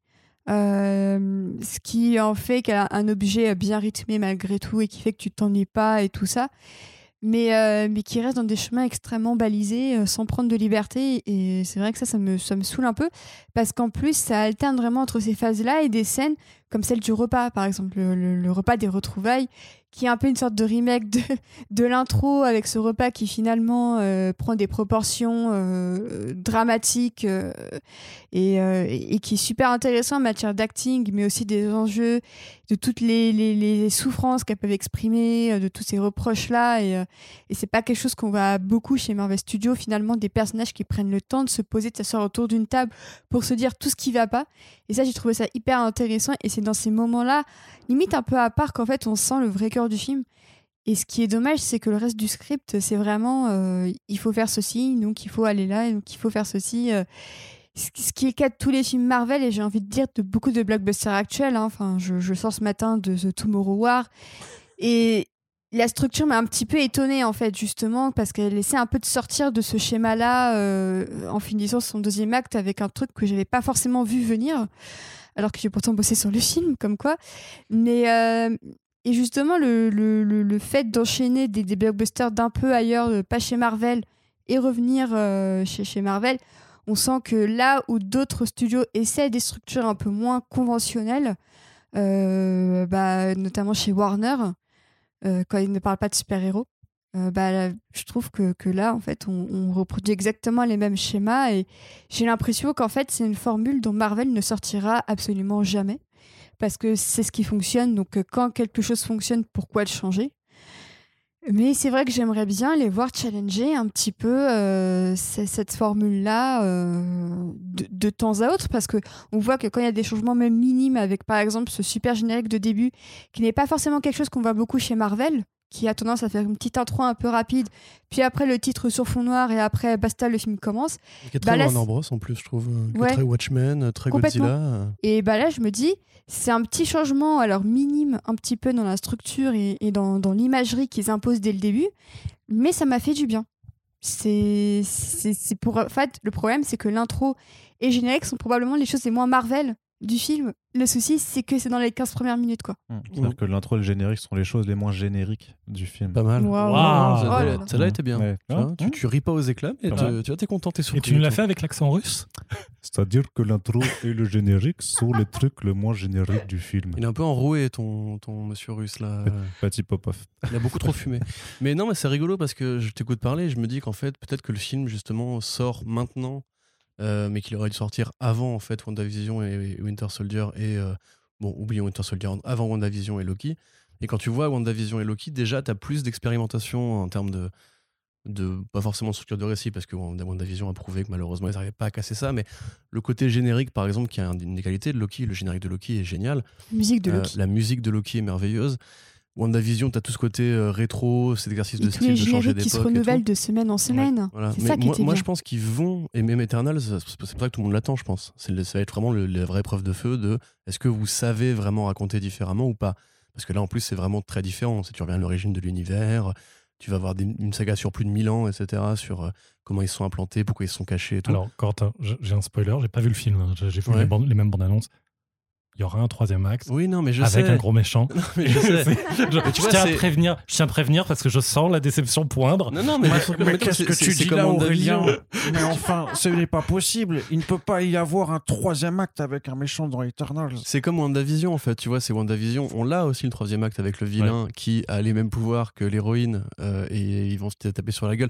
Même le twist, tu vois, quand, quand moi moi, dans, dans Black Widow, quand tu vois apparaître euh, le, le visage du, de, de- de la Taskmaster, j'ai entendu genre It was Agnes all along, tu vois, en mode genre encore, oh, encore un twist de reveal du, du méchant, mais très original tout ça. Mais, non, mais ce qui est marrant, part, du coup, c'est quand même c'est que pour le cas de Black Widow, c'est un vilain qui est capable de faire les mêmes mouvements que, que le héros, mais qui ça. ne le fera pas parce que du coup, elle, elle se calque sur les autres euh, héros, donc elle a pas. Il, il- il varie un petit peu du coup. T'as quand même la scène où ils se relèvent tous les deux en même temps. euh, Ouais. Mais surtout, le, le, Ouais. le vrai méchant, c'est pas, c'est pas, c'est pas Taskmaster. C'est, Ouais. C'est le patriarcat. c'est- oui, déjà. D'ailleurs, c'est même pas un vrai combat final en vrai. C'est c'est Non, plus- pas du tout. Non, il y a pas- c'est c'est les money shots oui. viennent plus de l'explosion de la base aérienne à en fait. fait Oui, que enfin, les plans trailers on va dire c'est une bonne idée. scène de tomber. C'est une Ouais. bonne idée que la base euh, soit dans les, dans les nuages. Je trouve Et que puis- c'est à la fois très James Bond, mais c'est aussi euh, Mm. Comment tu fais lorsque tu, tu gères un truc d'espion pour euh, être pas visible, et ben tu vas dans les airs. En fait, c'est tout Ouais, con. Mais je trouve que c'est une bonne idée Ça esthétiquement, il y a de l'idée sur la base et tout ça. Enfin, J'ai Je trouve trouvé ça sympa. qui marche pas sur la base, genre la, la- euh, comment dire, le lieu, la manière dont il est filmé, on Ouais. n'a jamais d'impression de comprendre Que ça Que c'est aussi Ouais, grand puis et tout le, ça. ouais, ouais. puis même le- où, sont les persos Euh, Il y a plusieurs moments dans le montage où Ouais. j'étais là, hein, qu'est-ce qui se passe? Je Ouais, comprends rien. J'ai le même souci avec la prison d'ailleurs. Ouais, mais c'est beaucoup plus court, donc euh, Oui. ça, ça, ça passe vachement plus vite. Et puis t'as les facilités aussi. hein. Mais c'est vrai que la, la base, elle a un design, il y a plein de choses qui, qui fonctionnent bien. Et c'est vrai que c'est là où on voit qu'on est dans un film d'espionnage, euh, limite, euh, bon, matinée de super-héros, mais un film d'espionnage. Et je trouve qu'on n'a pas du coup euh, ouais, le, le combat final face à un méchant. On, est, on sort un peu de ce, ce truc structurel-là, même. Euh, si le Ouais. troisième acte ressemble aux autres troisième actes de. Mais, de- euh, le, le- le paradoxe quand même que j'ai eu face à Taskmaster qui termine le film en n'étant pas morte, en étant euh, sauvée par les autres euh, Black Widow. Donc ça j'ai trouvé que c'était plutôt chouette, hein. c'est un peu de frais, c'est comment on va, on va organiser la rédemption d'une pauvre fille qui n'a rien demandé à personne et voilà. Et puis sa phrase ça m'a de fait- ouais. libération, elle est ouf. Et ça m'a fait penser à, à Ant-Man and the Wasp où t'as Ghost qui, qui se fait sauver à la fin aussi. Qui, euh, qui redevient euh, qui revient du bon côté de la barrière euh, parce qu'elle s'est faite sauver par les gentils. Et au final ce qui est con c'est que t'as l'impression que Marvel te dit le plus grand pouvoir c'est celui de d'aider les autres et de et je sais pas je trouve qu'il y a il y, a, con. il y a un truc un peu positif il y a, en fait, il y a- il y a un truc un peu positif dedans surtout avec des méchants qui sont des, des femmes en fait j'ai l'impression. Et, et qui consiste à pas forcément les juger et plutôt à essayer de les sauver et à leur offrir une rédemption et ça c'est un truc que je trouve intéressant parce qu'en plus par exemple pour reprendre rapidement Ant-Man je trouvais que Ghost était un, un personnage assez intéressant. Et je me demandais s'ils allaient le refaire revenir donc euh, je crois qu'on n'a pas encore d'infos à ce sujet là mais je me dis ce serait intéressant de, de voir ces personnages de méchantes être réintroduites en tant que gentils parce qu'on a déjà eu ça avec Black Widow en fait tout simplement. Enfin Mais Le- a priori, c'est qu'à chaque fois, c'est des personnages du coup de méchantes, enfin de femmes, du coup qui elles sont sauvées, alors que les méchants masculins, par exemple Killmonger et tout, se faisaient euh, non il veut pas. Bah, non Killmonger c'est qu'il veut pas là- Killmonger il veut pas là, euh. Mais c'était- euh, c'est non, mais tu le sens le grand remplacement venir, quoi. Ils veulent tous Oui, mais- remplacer les héros par des femmes, en fait. C'est pour ça. Ah, Non, mais ah, qui- ah, qui- voilà, on T'Challa est, au- voulait on sauver est au Comics. Gate. Mais- D'accord, très bien. C'est vrai qu'Arnaud en fait une blague, mais comme on avait dit en intro, il y a vraiment beaucoup de personnages qui vont être euh, pas remplacés, mais Ironheart qui arrive, qui a priori sera la nouvelle porteuse d'armure. Euh, on sait qu'il va du coup y avoir euh, Kate Bishop à la place de Hawkeye. Bon, euh. Black Widow à la place de Black Widow. She-Hulk, effectivement, qui a pris. Alors, je sais pas, faut Sylvie- vraiment voir. hein. Sylvie à la place de Loki, peut-être. Peut-être, ouais, voilà. Enfin, il y a plein de trucs comme ça qui, qui, qui se goupillent petit à petit. Mais euh, je, enfin, je pense pas que Ghost reviendra. Par contre, c'est vrai que ça, c'est encore un schéma quelque part. Euh, le, le phaser euh, Daddy Issues, tu vois, le fait que les femmes sont d'abord des victimes d'une- d'un patriarcat assez étouffant. Et puis aussi le côté, euh, c'est toutes des anciennes militaires, un peu, tu vois, c'est pareil, euh, Ghost c'était ça, c'était le côté, c'est une ancienne militaire qu'on envoyait sur les champs et tout. Pareil pour euh, par le Zemo. Shield Zemo, c'est aussi un ancien tacticien. Euh, Ouais, Killmonger mais si- aussi. Il y a toujours ce passé, genre militaire, militaire, militaire. Pour revenir aux comics, justement, on se retrouve souvent avec des militaires, scientifiques euh, et euh, anciens détenus. Euh, y a- c'est- c'est- Enfin, Killmonger, au départ, c'est pas ça. hein. Killmonger, c'est Non, un, non, c'est un je- seigneur de guerre. euh, Tout à fait, mais je veux dire, dans les origines de personnages, quand tu les mets tous à la liste les uns des autres, si, si, si tu t'enlèves tous les scientifiques, les, les militaires et les C'est vrai que les détenus, scientifiques, euh, déjà, t'as plus, beau- t'as plus grand monde chez Ouais. Marvel. euh. t'en- la moitié, tu vois. Il reste Thor, Spider-Man, qui est un peu un scientifique. C'est un devenir. scientifique. Mais euh, du coup, je sais plus quoi je voulais dire. Oui, il y a aussi ce côté un peu Star Wars 6 dans euh, le, le, le- comment dirais-je, le set piece. On va dire, non, non, le côté. c'est euh, vrai le la set tour, piece, la, la justement, tour dans le ciel ouais. l'héroïne qui arrive face au vilain qui a son garde du corps à côté, un C'est peu vrai. Dark Vadorien et tout. Moi, je trouve que cette scène-là elle marche plutôt bien, tu vois. C'est-à-dire que c'est un vilain qui, justement, comme il renvoie à, à des portraits assez réels, euh, comme tu disais, Weinstein ou Epstein, ou, ou même quelque part à des vraies figures de la, dict- de la dictature russe, en fait, euh, et qui est un pays qui sont, nat- naturellement inspire aux auteurs, je pense, un- une méfiance, surtout aux auteurs américains, une méfiance qu'elle soit historique, qu'elle soit euh, du fait d'un héritage culturel euh, lié à la guerre froide, et aussi parce qu'en fait, ça a vraiment existé. Des mecs comme ça, on existe même quasiment toujours. Euh, je trouve que ce vilain-là, justement, sans costume, et limite le gimmick du, du, du- de- des phéromones m'a un peu, un peu énervé pour le coup. Euh, J'aurais préféré qu'ils disent que c'était plus du conditionnement qu'elle aurait pu transcender, tu vois, à la limite. Mais, Ah euh, ouais, mais alors, je vois ce que tu veux dire, mais c'est vrai que le, le moment où, euh, que, j'avais un peu anticipé, je comprenais ce qu'elle faisait, mais le moment où elle essaie de le f- forcer à la, à, la frapper euh, pour que lui péter le nez, et qu'en fait, il y arrive même pas, et elle lui dit, elle se moque de lui après, t'es même pas capable de me péter le nez, et elle le fait elle-même. Il y, a, c'est un- il y a un côté un peu réjouissant là-dedans, donc c'est vrai que euh, le, le côté phéromone, là, il a un payoff. masculine voilà. Même si ça, c'est aussi, bah ça ouais. fait partie des, des critiques. C'est comme la- le fait que les Russes parlent anglais. Tu vois, dans un film comme ça, tu peux pas finir le film avec ton happy end et tout si l'héroïne, elle a le nez en vrac. Du coup, elle se met, un- elle se met juste comme as, crac, Elle se le remet, c'est aussi espionne. facile que ça. C'est une espionne, je suis sûre qu'elle s'est Mais déjà. c'est pas une chirurgienne, enfin, je c'est- veux c'est- dire. euh, Bah oui. Mais, tout, mais tous les. Attends, qui ne sait pas Il y, y a des dizaines Qui de ne s'est pas remis le nez comme ça euh, Moi-même, tous les jours, je le En fais. vrai, tu dans, dans- dans Ça plein de films, un peu. dans mais plein en de Ouais, films, dans, tu en vrai, vois dans ça. plein de films, moi, dans plein de films, tu vois le mec qui fait juste. euh, tu- c'est horrible ce que tu viens de faire. Ce que vous venez d'entendre le dans le micro était voilà, effectivement Corentin qui venait de se remettre le nez en place. Euh, Mais c'est c'est marrant, mais tout à l'heure. ce qui C'est- n'arrange pas tes situations. Ce qui est marrant, c'est que tout à l'heure, tu disais que, que la révélation de Taskmaster, ça te faisait penser à Agatha, et non pas Agnès, Agatha all along. Bah, en fait, c'est Jack Schaeffer qui a participé au scénario et Jack Schaeffer, elle a écrit WandaVision.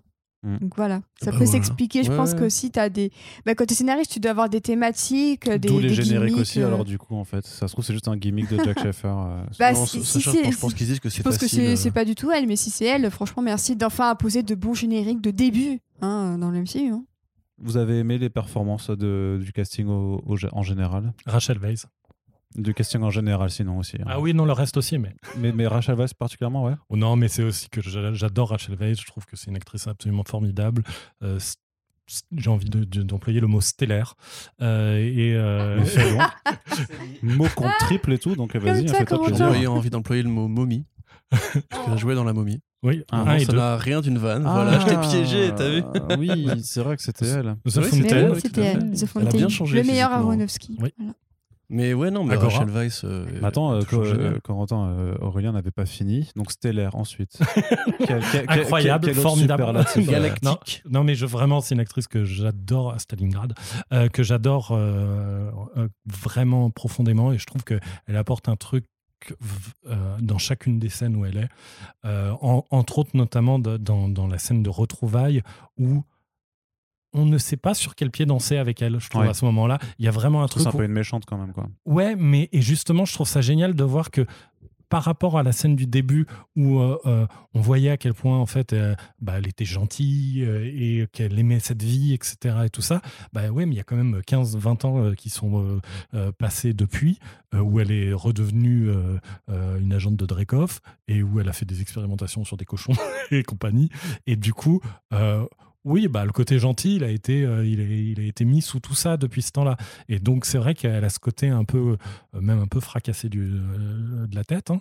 Et, et du coup, elle est inquiétante et on ne sait jamais trop sur quel pied danser. Je trouve qu'elle place le curseur pile au bon endroit pour qu'on soit Mhm. euh, m- dans le malaise dans, dans, dans ces scènes. Ouais, ouais, mais même là-bas, justement, la fameuse scène de repas où ils sont tous réunis. Le cochon. Enfin, c'est ouais, ouais, c'est dingue.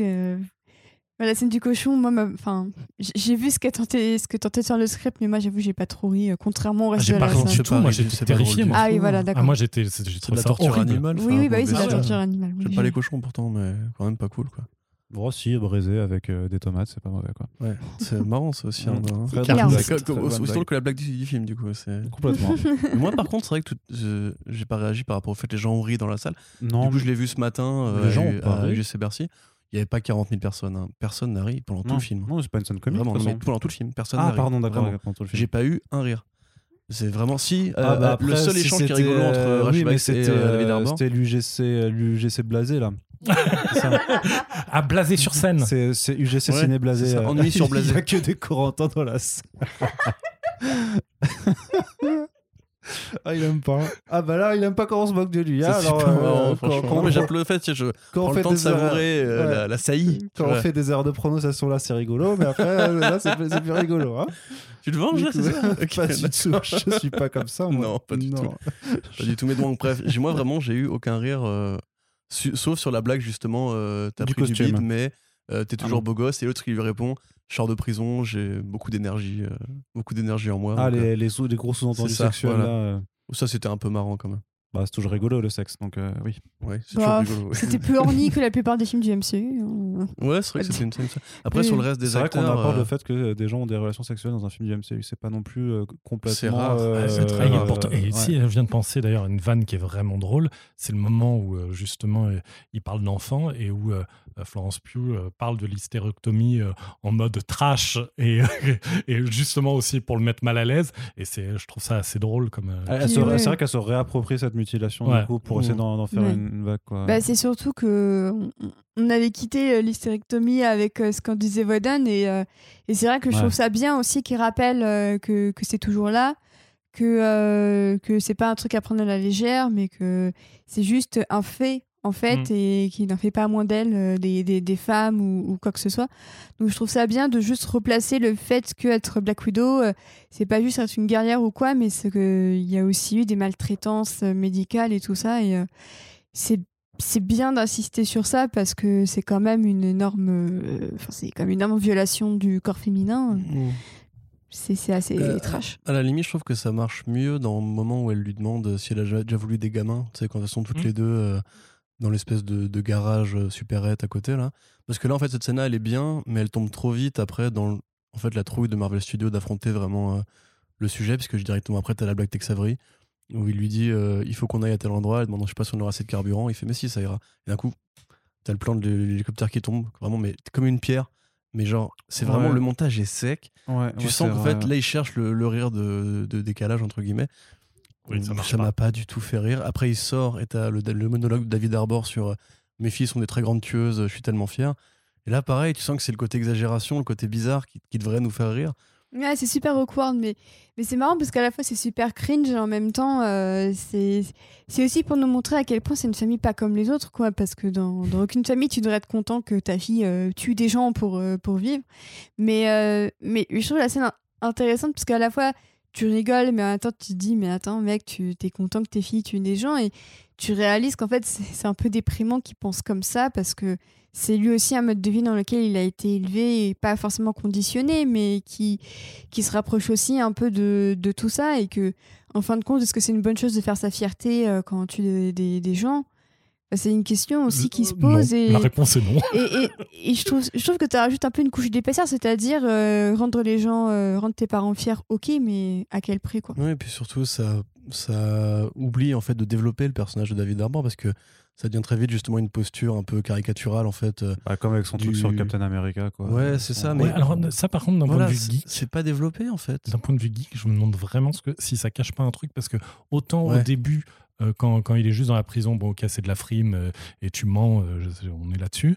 Mais après quand il Après, il en demande, reparle et il ouais, quand il, de- vraiment, il demande à, à, à Natacha, là, bah, pourquoi tu lui demandes si c'est juste un mensonge ou alors tu crois à ton propre mensonge ou alors il y a eu un Captain America dans les Captain années, America secret, euh, euh, les années celui qui 90. sera revenu en arrière dans le temps. Je me suis posé la question aussi, mais Moi, j'aurais tendance à penser à un, un, euh, lié à des expérimentations sur le- l'équivalent d'un nuke, quoi. Euh, ce- Bah, je me suis demandé pour un Isaiah, tu vois. Ouais, c'est ça, Ouais, ça. oui, peut-être qu'il l'a combattu, euh, qu'il l'a combattu et qu'il n'a pas vu qu'il était noir, je sais pas. Non, mais disons qu'il il a testé que- qu'il y a eu d'autres super soldats qui, qui, qui ont été testés pour ce programme. Ouais, mais il demande programme, vraiment. Natacha et Steve Rogers s'il a parlé oui, de mais peut-être que lui croit que c'est, croyait que c'était Steve Rogers qui combattait, mais c'était peut-être pas Steve Ah, Rogers. pour le coup, s'il était noir, je pense que. Quand Oui, alors c'est pour mais- ça mais que je- attendez, attendez, le fait Lui, il voit que, pas les couleurs. c'est que Captain America est. euh, Il était sous la glace à ce moment-là Non, mais au final, après Endgame. C'est ce que je viens de dire. Non, non, non, on n'a pas envie de ça. On n'a pas envie de rentrer dans un espèce de truc temporel de machin. il il a dû Parce qu'il a vécu normalement, justement, pense, euh. pour, pour, pour retourner avec Peggy Carter. Donc qu'après, il est. Après, il t'as le Spirit of 86, stop. of Non, on peut 76 pas ça, on peut-être. euh, je pense que c'est ça en fait. Non, je il parle pas. juste du Steve Rogers qui est revenu dans, dans la timeline normale et qui, Mm. euh, qui l'a affronté Mm. peut-être alors pendant, ouais, pendant la guerre froide. Quoi. Et, si euh, si non, c'est pas des- possible parce que le film se passait avant Endgame. Donc à ce moment-là, en fait, t'es pas cens- il est pas censé déjà être parti. Voilà dans pourquoi passé. Bah pas cette conversation. Donc c'est. Tu sais pas en fait. Ah non, mais alors si même les ramifications les- d'Endgame se retrouvent sur un film comme Black Widow, on va plus s'en sortir, les gars. Ça peut pas être rétroactif à ce point-là, Wibbly wobbly euh, stuff. Bah techniquement, le temps. euh, Mais non, parce que sinon Peggy Carter, elle aurait déjà introduit avec Cap quand, euh, genre, quand euh, il- va, il va lui-même la voir. Dans, tu vois, c'est non. Ouais, je sais pas. mais- Non, Non, bref. ça marche pas en fait. Enfin, moi, moi, je disais juste que je demandais juste si ce gimmick de faire des blagues par rapport à Captain America, vous avez, vous avez Non, fait moi, rire je pensais aussi, quoi. vraiment au Spirit of Bof. 76 euh, qui pourrait un jour réintroduire. euh, comme Ant-Man, quelque part, ils, l'ont- ils ont introduit Ant-Man, et le fait qu'il avait bossé pour le Shield et fait des missions secrètes. Et donc, il y avait des super-héros avant les super-héros. Peut-être qu'il y a eu un cap secret. euh, Ouais, mais c'est ça. vu qu'il y a eu Isaiah Bradley, Pour ils moi, ont c'était peut-être juste des après. blagues. hein. Bah, en fait, pour moi, c'était juste des blagues jusqu'au moment où lui demande directement à Natasha est-ce que Steve Rogers a parlé de moi? Hmm. Et là, là, pour moi, justement, ça sonnait pas pareil que les, les vannes qu'il y avait avant. Euh, Ok. il- il- parce que justement, Il avait l'air d'y croire. ouais, il avait l'air d'y croire lui-même. Alors peut-être que, Ça se trouve, c'est juste une mauvaise réplique écrite par Jacques Schaffer qui a pas fait gaffe. quoi. ou peut-être que juste au, au bout de 20 ans en prison, euh, Il croit lui-même à son délire à lui. Ouais, c'est ouais, la voilà, c'est Ah ouais, aussi une possibilité. je pense les deux, parce que Marvel fait souvent ça. Ils font une blague, et après ils vont réutiliser pour un truc plus sérieux. T'as qu'à voir là, ils vont nous mettre Atlantis alors qu'ils ont juste mentionné qu'il y avait des baleines dans l'océan et qu'il y avait eu un, un séisme en, dans je sais Oh pas quel oui, mais ça, océan. c'était c'était clairement, un- clairement un easter egg. Bon, franchement, mais tu peux très bien t'en passer. Tu vois, je veux dire, moi, si les mecs, ils, les mecs ont pas remarqué l'easter egg, ils arrivent, ils voient Atlantis, ils se disent, waouh, tiens, je savais même pas qu'ils en parlaient, tu vois. Enfin, Ah oui, oui, non, mais c'est oui, mais pour moi c'est un easter egg. Genre pour nous, euh, geek, hardcore, euh, on fait Ah, un problème sous l'océan. Pourquoi vous parlez spécifiquement de ça dans ce film où on s'en fout complètement? Et euh, c'est pour euh, pour mettre en, en- un clin d'œil à, à, à- à Namor, quoi, Mm. sur, Bah, sur le long terme. Mais- D'ailleurs, un autre easter egg que j'aime bien, c'est que sur le corps de Red Guardian, il y a écrit, il a tatoué le mot Karl Marx. Et je trouve ça très drôle. il, il a aussi les mots love and hate. Il a un portrait de Rachel Weisz aussi, je crois. ah oui, j'avais pas vu J'adore ça. cette. J'ai beaucoup aimé. Karl Marx, c'est sur ses phalanges, non? Je sais plus où c'est, mais euh, ouais, t'as love une bonne hate. dose de communisme dans la gueule. T'as love hate Oui, et t'as Karl Marx. Et Le je trouve premier ça très drôle. mon ami, bam. Et- Mais- mais d'ailleurs, je trouve que c'est un truc qui est assez mal expliqué, mal fait dans le film, mais que je trouve dommage parce que je trouve que c'était, il y avait un truc intéressant. C'est le côté justement, lui, il est, euh, il est presque utopique. euh, Red Guardian, il voulait euh, vraiment euh, le, communisme appliqué. Il voulait vraiment, il croyait dans les idéaux qu'il défendait. Et c'est justement parce qu'il a commencé à ouvrir sa gueule sur le fait qu'il aurait aimé que le parti soit plus un vrai parti et pas juste un bras dictatorial qu'il se fait mettre en prison et tout ça. Je trouve que c'est pas très bien raconté dans le film, mais c'est dommage parce que je trouve que ça apporte de la profondeur au personnage. Ouais, mais c'est ce que disait tout à l'heure Océane, il manque en fait une sorte d'historique parallèle de la Russie selon Marvel Studios, parce que Mm. finalement, tu Iron Man 2 où on sait que le, le père Stark a travaillé avec un russe, je sais même pas si c'est évoqué dans Agent Carter, ça d'ailleurs, mais euh, parce que techniquement c'est une série de guerre froide a priori. Mais euh, après, tu vois, tu as tout ce, ce long bond temporel où on t'explique que les Russes existent dans cet univers, j'ai envie de dire encore heureux. Mais derrière, le côté Red Guardian, mais tu vois, même, il n'est pas précisé que quelle version du sérum ils ont utilisé, qu'est-ce qu'il a de différent et tout. Tu vois qu'il est quand même assez balèze. hein. Mais tu vois, il vieillit beaucoup plus vite que Steve Rogers. euh, Enfin, il, a, vraiment l'âge que devrait avoir Steve Rogers quand il, quand ressort de la glace, grosso modo. Et pour le coup, lui, il, est- plus en- entamé, alors qu'a priori, Steve restera toujours dans sa forme euh, olympique et tout. Donc, euh, je sais pas, moi, je trouve qu'il manque de l'or, en fait. Parce que tu as quand même un, un Captain America soviétique, mais c'est à peine mentionné. Tu vois, tu as juste l'action figure, qui est un peu un élément, justement, de l'or, qui est pas mal foutu en plus. Tu vois même qu'il a son slogan, etc. Donc, euh, on aurait pu mettre je sais pas, un faux film, une fausse publicité, un truc. euh, Et puis ça, ça, ça pose la question sur la Winter Guard euh, aussi. Est-ce que, Ouais, Il y, a- y le, per- il y a le personnage à qui il casse le bras, euh, je crois qu'il est noté au, au, au générique de fin comme étant euh, Ursa, euh, le- voilà le, le- le- celui qui se change en, en ours dans la Winter Guard. Mm. Euh, voilà, donc, et puis il parle du dynamo pourpre aussi euh, à un moment dans un dialogue. Mais oui, il pourrait avoir euh, une série Disney Plus Winter Guard. avec un jeune David Arbor qui affronte Captain America Undercover euh, dans les Par années 80. tu vois. Par exemple. Mais du coup, lui, par exemple, je trouve qu'il joue bien, mais encore une fois, ses répliques sont toutes euh, très mal écrites. Euh, ce qui est un peu l'inverse de Florence Pugh, tu vois, qui a, je pense, a les meilleures répliques du film parce que euh, c'est toujours ce côté petite sœur qui vraiment, ils imposent, même physiquement, ils imposent une, une différence physique entre les deux. Elle a l'air, enfin, Scarjo a l'air un peu plus grande alors qu'en fait, elle est un peu plus petite. Euh, tu vois qu'au niveau de la morphologie, ils l'ont choisi pour faire justement une sorte de miroir parce qu'ils ont un peu la même structure, euh, la même forme de visage et tout. Euh, franchement, voilà, Florence Pugh, je sais pas s'il faut dire qu'elle est bien parce qu'elle a rarement été pas bien. Mais pour le coup, je trouve qu'elle s'intègre bien dans la dynamique euh, divertissement de Marvel. Elle y croit, elle donne ce qu'il faut donner au bon moment. Ah, elle est super. Oui, c'est le shot de fraîcheur euh, pour, euh, pour Marvel. Non, non, mais, euh, mais c'est- bien parce que sans, sans, sans dire que Black Widow était une héroïne vieillissante, alors que pas du tout. Mais euh, je trouve ça bien d'injecter des, des, des héroïnes comme ça, un peu plus jeunes et qui ont une conscience aussi euh, un peu plus aiguisée du monde. Et on sent qu'elle a une. Elle a un avis sur certains sujets que n'a pas forcément Natasha. Et, euh, et que, en fait, ils ont réussi à lui créer un comportement différent de celui de Natasha.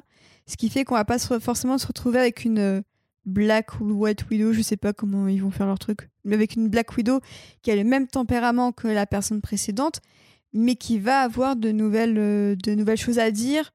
Euh, un style de combat bien à elle. D'ailleurs, j'aime beaucoup le, le- running gag où elle se moque Ouais, de, la pause, ouais. Ouais, de la c'est pose des. Black Widow. Je trouve ça c'est hyper drôle. mignon. T'as ça, elle est nulle de ne pas avoir ri là-dessus. C'est ça. Mais c'est mais c'est hyper Moi, mignon. j'esquisse un sourire, bon.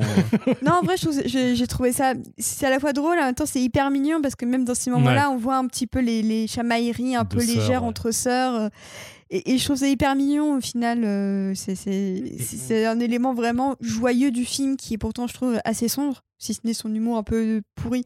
Mais sinon, je trouve que le film parle quand même de choses très sombres et il y a des. Pas forcément les, les couleurs les plus joyeuses euh, qui soient. Mais je trouve qu'elle, justement, elle a ce mélange à la fois de, de badassitude avec son style de combat qui est déjà assez affirmé. Ils ont vraiment. euh, je trouve que c'est une réussite de, de ce point de vue-là.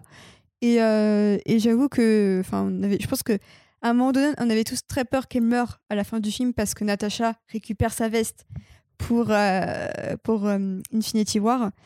Et, euh, et au final, ça fait quand même, ça, ça nous a un petit peu, je pense, tous rassurés de savoir qu'elle allait bien rester en vie parce que sinon, euh, ça aurait été un peu dommage de l'avoir que pour un seul film, quoi. Même si, à mon sens, du coup, ça ne fait que souligner le fait que euh, le fameux bond de 5 ans dans lequel Natasha va faire sa, sa petite dépression nerveuse et être prête ensuite à se sacrifier dans Endgame, que là, pour le coup, enfin, le film se termine, elle sourit, elle est contente, Natasha, elle va mieux. Et Ouais, mais a priori, toute sa famille a du coup Mais disparu aussi durant le, le snap. Bah c'est Mais c'est même pas évoqué, tu vois. Ouais, c'est-à-dire que non, je mais pense je que quand ils ont ça- fait Endgame, ils auraient dû, Attends, attends, ils dû juste, prévoir juste qu'ils le- voulaient. le- euh, quand, quand elle récupère le gros, le gros avion là. C'est pour aller. à- euh, C'est pour aller délivrer à la prison ou alors Ouais, c'est après encore Non, non, c'est c'est. non mais voilà, c'est je veux dire c'est avant Infinity War. Ouais, c'est avant oui. ouais. Eh Donc bah, bien sûr oui. qu'elle sourit puisqu'elle s'est pas encore fait snapper la moitié de. Non, mais c'est du- pas la question. monde. Je veux dire que pendant les 5 ans, ils devaient quand même avoir prévu, parce que Kevin Feige prévoit tout en avance, il devait avoir prévu quand même qu'il allait faire le film Black Widow et qu'il allait introduire Mhm. cette dynamique-là. Hmm. Dans euh, Endgame, j'ai mon jean qui me rentre dans, le, dans, l'aisselle du genou. Ok. Euh, je sais pas comment ça s'appelle. C'est un- comment c'est un nom ça? Non. Voilà, merci Non. Arnaud pour cette merveilleuse intervention. Donc, euh, même pas c'est mentionné, tu vois, la présence de, de Black Widow Junior, entre guillemets, ou du Red Guardian, ça. Et là, on, on- on touche un truc qui est très comique, qui est la Redcon, et tout ce Mhm. qu'elle pose de soucis en termes de cohérence. C'est-à-dire que Alors oui et non dans le sens où si justement bon ça nécessite de faire cette hypothèse là et, et c'est- et pour le coup je trouve que ça fait partie des défauts du film mais si on part de l'hypothèse qu'ils ont été snappés euh, le- sa, sa- sa famille russe on va dire bah, ça renforce en fait tout le comportement de, de Natasha dans Endgame. Elle a perdu non seulement les Avengers, elle a perdu, Elle a perdu ses deux familles. ses deux familles, et du coup, elle a d'autant plus de raisons de se sacrifier. Euh, d'accord, je te le refais. On est d'accord que c'est avant Infinity War qu'elle part les délivrer. Et a Oui. priori, si elle les délivre de l'État russe, euh, Oui. du coup, il, il va les rapatrier aux États-Unis Oui. ou ailleurs. Pourquoi Red Guardian il n'est pas à la bataille du Wakanda où il y a Natasha? Ah, ça, oui, Tu ok. vois, ça, non, par exemple, oui. Bah, parce que c'est un pote de C'est Natasha surhomme pas- c'est pas un pote est- des Avengers. Oui, mais Ouais. il s'agit de sauver le monde là en l'occurrence. Oui, tu vois, mais ça c'est, va vite, euh, hein, faut se rappeler Il y a quand tout le même. monde, frérot. pourquoi les Il y a États tout Ils sont, ils en sont peut-être en temps. mission ailleurs à ce moment-là. Et puis, hein. tu vois, c'est ça. Et en termes de timing, en termes de timing, faut se rappeler que euh, le, dans pourquoi les Infinity War, pas là non plus, tu vois. donc. en, termes de timing, Infinity War, ça se passe en quelques heures. C'est le- entre le Enfin, début c'est du, en quelques jours plutôt, mais. euh, bah, euh, le, le moment au Wakanda, le moment où il- en gros il tilte que le- il y a des forces qui arrivent et qu'il faut euh, le défendre, etc. C'est vrai, c'est vrai qu'il se passe pas trois semaines dans le film. Non, c'est- Ça doit être sur un ou deux jours. Ouais, hein. Voilà. Techniquement, Grand max. Natasha, elle est avec Cap et, euh, et euh, Steve et Sam, Ouais. normalement, en cavale avec euh, le moment Ouais. un peu Ouais. nomade et tout. Ouais. Donc pourquoi, si elle les fait libérer juste avant, où est-ce qu'elle les a mis? Pourquoi ils sont pas Ah, là mais il avec eux? non, mais il se passe, pour moi, Mais il se passe peut-être un an entre la fin de Black Widow et le début Non, mais je dis pas le contraire. Après, si tu veux, du coup, Ouais, t'es amené à te poser ces questions en fait. Oui, non, non, mais Et à ça, force alors, de ça, retcon par contre, tout le temps, ça, par contre, t'es pas obligé de vouloir forcément avoir une frise temporelle et Ouais, mais réussir par à voir. Non mais gros, attends, là quand même, si Atlantis existe, les Eternals existent, Ouais. euh, du coup maintenant, il y avait un Captain America russe depuis le début qui n'est jamais apparu. hein, La. TVA. ils sont, La occupés La ailleurs. TVA existe, 19,6% incroyable. Mais tu vois, tout ça, euh, ça pose justement des questions en fait de à quel point tu peux continuer à dire dans le passé, il s'est passé ça, machin, etc. Il y les avait tel background qui n'a pareil. jamais été exploré. Dans les comics, c'est pareil. Quand tu vois les Avengers sauver le monde, des fois, tu es là. Mais pourquoi les X-Men et Spider-Man, ils sont Oui, pas non, là? mais les comics, il y a 80 ans d'histoire et 80 séries non, par mais je te. Non, mais même parfois, dans. Avant qu'on soit dans les méga events euh, où il y avait plein de tie-in et des trucs comme ça, euh, quand, quand, on avait des, gros trucs qui se passaient, où genre, euh, je prends un arc des Avengers contre les maîtres du mal, le moment où les maîtres du mal euh, en- en- en- enferment l'intérieur, tout le manoir sous un bloc de, ténèbres et tabassent les Avengers, où sont les autres héros? Ils sont là. Oh, il y a juste le, local des plus grands héros de la Terre, là, au milieu de Manhattan, qui est sous un dôme de ténèbres, mais nous, on est occupés, on a un café à aller prendre. Oui, Et- non, mais attends, non, mais ça c'est une comics. chose. Mais, non, mais le cinéma est pas comme ça. Quand, avant de faire, de faire euh, Black Panther, ils te disent il y a le vibranium qui existe. Ils te le disent même dès le début de Cap 1, tu vois. Ouais, Parce qu'ils se disent un jour, on va peut-être réussir, à le faire. bien sûr, Comme mais tu dis, pour Namor, ils te mettent des micro-répliques. Là, c'est même pas du tout évoqué. Alors, Alors- qu'à ce moment-là, ils avaient sûrement prévu un peu le film d'accord. Black Widow, tu Je suis un peu d'accord avec toi aussi, quand même, j'avoue, dans le sens où je trouve Toujours d'accord, en fait. un peu, moi, moi, c'est tout moi. Je, je cherche l'approbation des gens en étant d'accord avec eux. Euh, le, le- le pro- le- par contre, le problème que je vois, ouais, c'est le film de toute façon a un problème de temporalité. Euh, on, on, l- on termine le film en se disant bah, que deviennent ces personnages, où ils sont passés, qu'est-ce qui se- euh, pourquoi on n'a pas un, un deuxième film Black Widow avec Scarlett Johansson et, eux Pourquoi est-ce Euh. que tu pourquoi est-ce que tu développes sur un personnage qui est mort alors que je sais qu'il est enfin, Bah ouais. pourquoi tu pourquoi Ouais. tu nous passes deux heures sur ce personnage alors qu'on sait que de toute façon il Pour- Pour moi, là, ça ressemble à un crevé. début, en fait. Tout Et à justement, fait. comme il arrive après la mort de Nat. J'ai même vu quelqu'un qui disait, et je trouve que c'est complètement ça, on dirait le deuxième film Black Widow d'une trilogie. Ouais, ouais, c'est C'est-à-dire, on a eu le premier film qui se passait à Budapest avec Hawkeye. Bah, machin, etc. oui, tu peux supposer qu'il y aura un Black Widow mais avec Florence Pugh en tête. Ouais, mais en fait, quoi. En fait, toi tu pour parles moi, d'un deuxième film sur euh, ouais, il, il sur manque, en manque un troisième euh, avec un- à nouveau Natasha, Florence Pugh et tous ces personnages. Je crois que j'aurais trouvé ça plus intéressant que le film se déroule pendant le snap. Ouais, moi aussi. Parce qu'en plus, ça aurait pu être une capsule Mm. de comment était le, le monde pendant ces cinq ans, comment ça se passait au niveau géo- géopolitique, qui a pu vouloir prendre le contrôle pendant ces cinq années-là, parce qu'on se doute bien que tu as pas mal de méchants qui ont voulu Mm. tirer profit de la situation. Moi, je, limite, j'aurais préféré que ça se déroule pendant ce temps-là.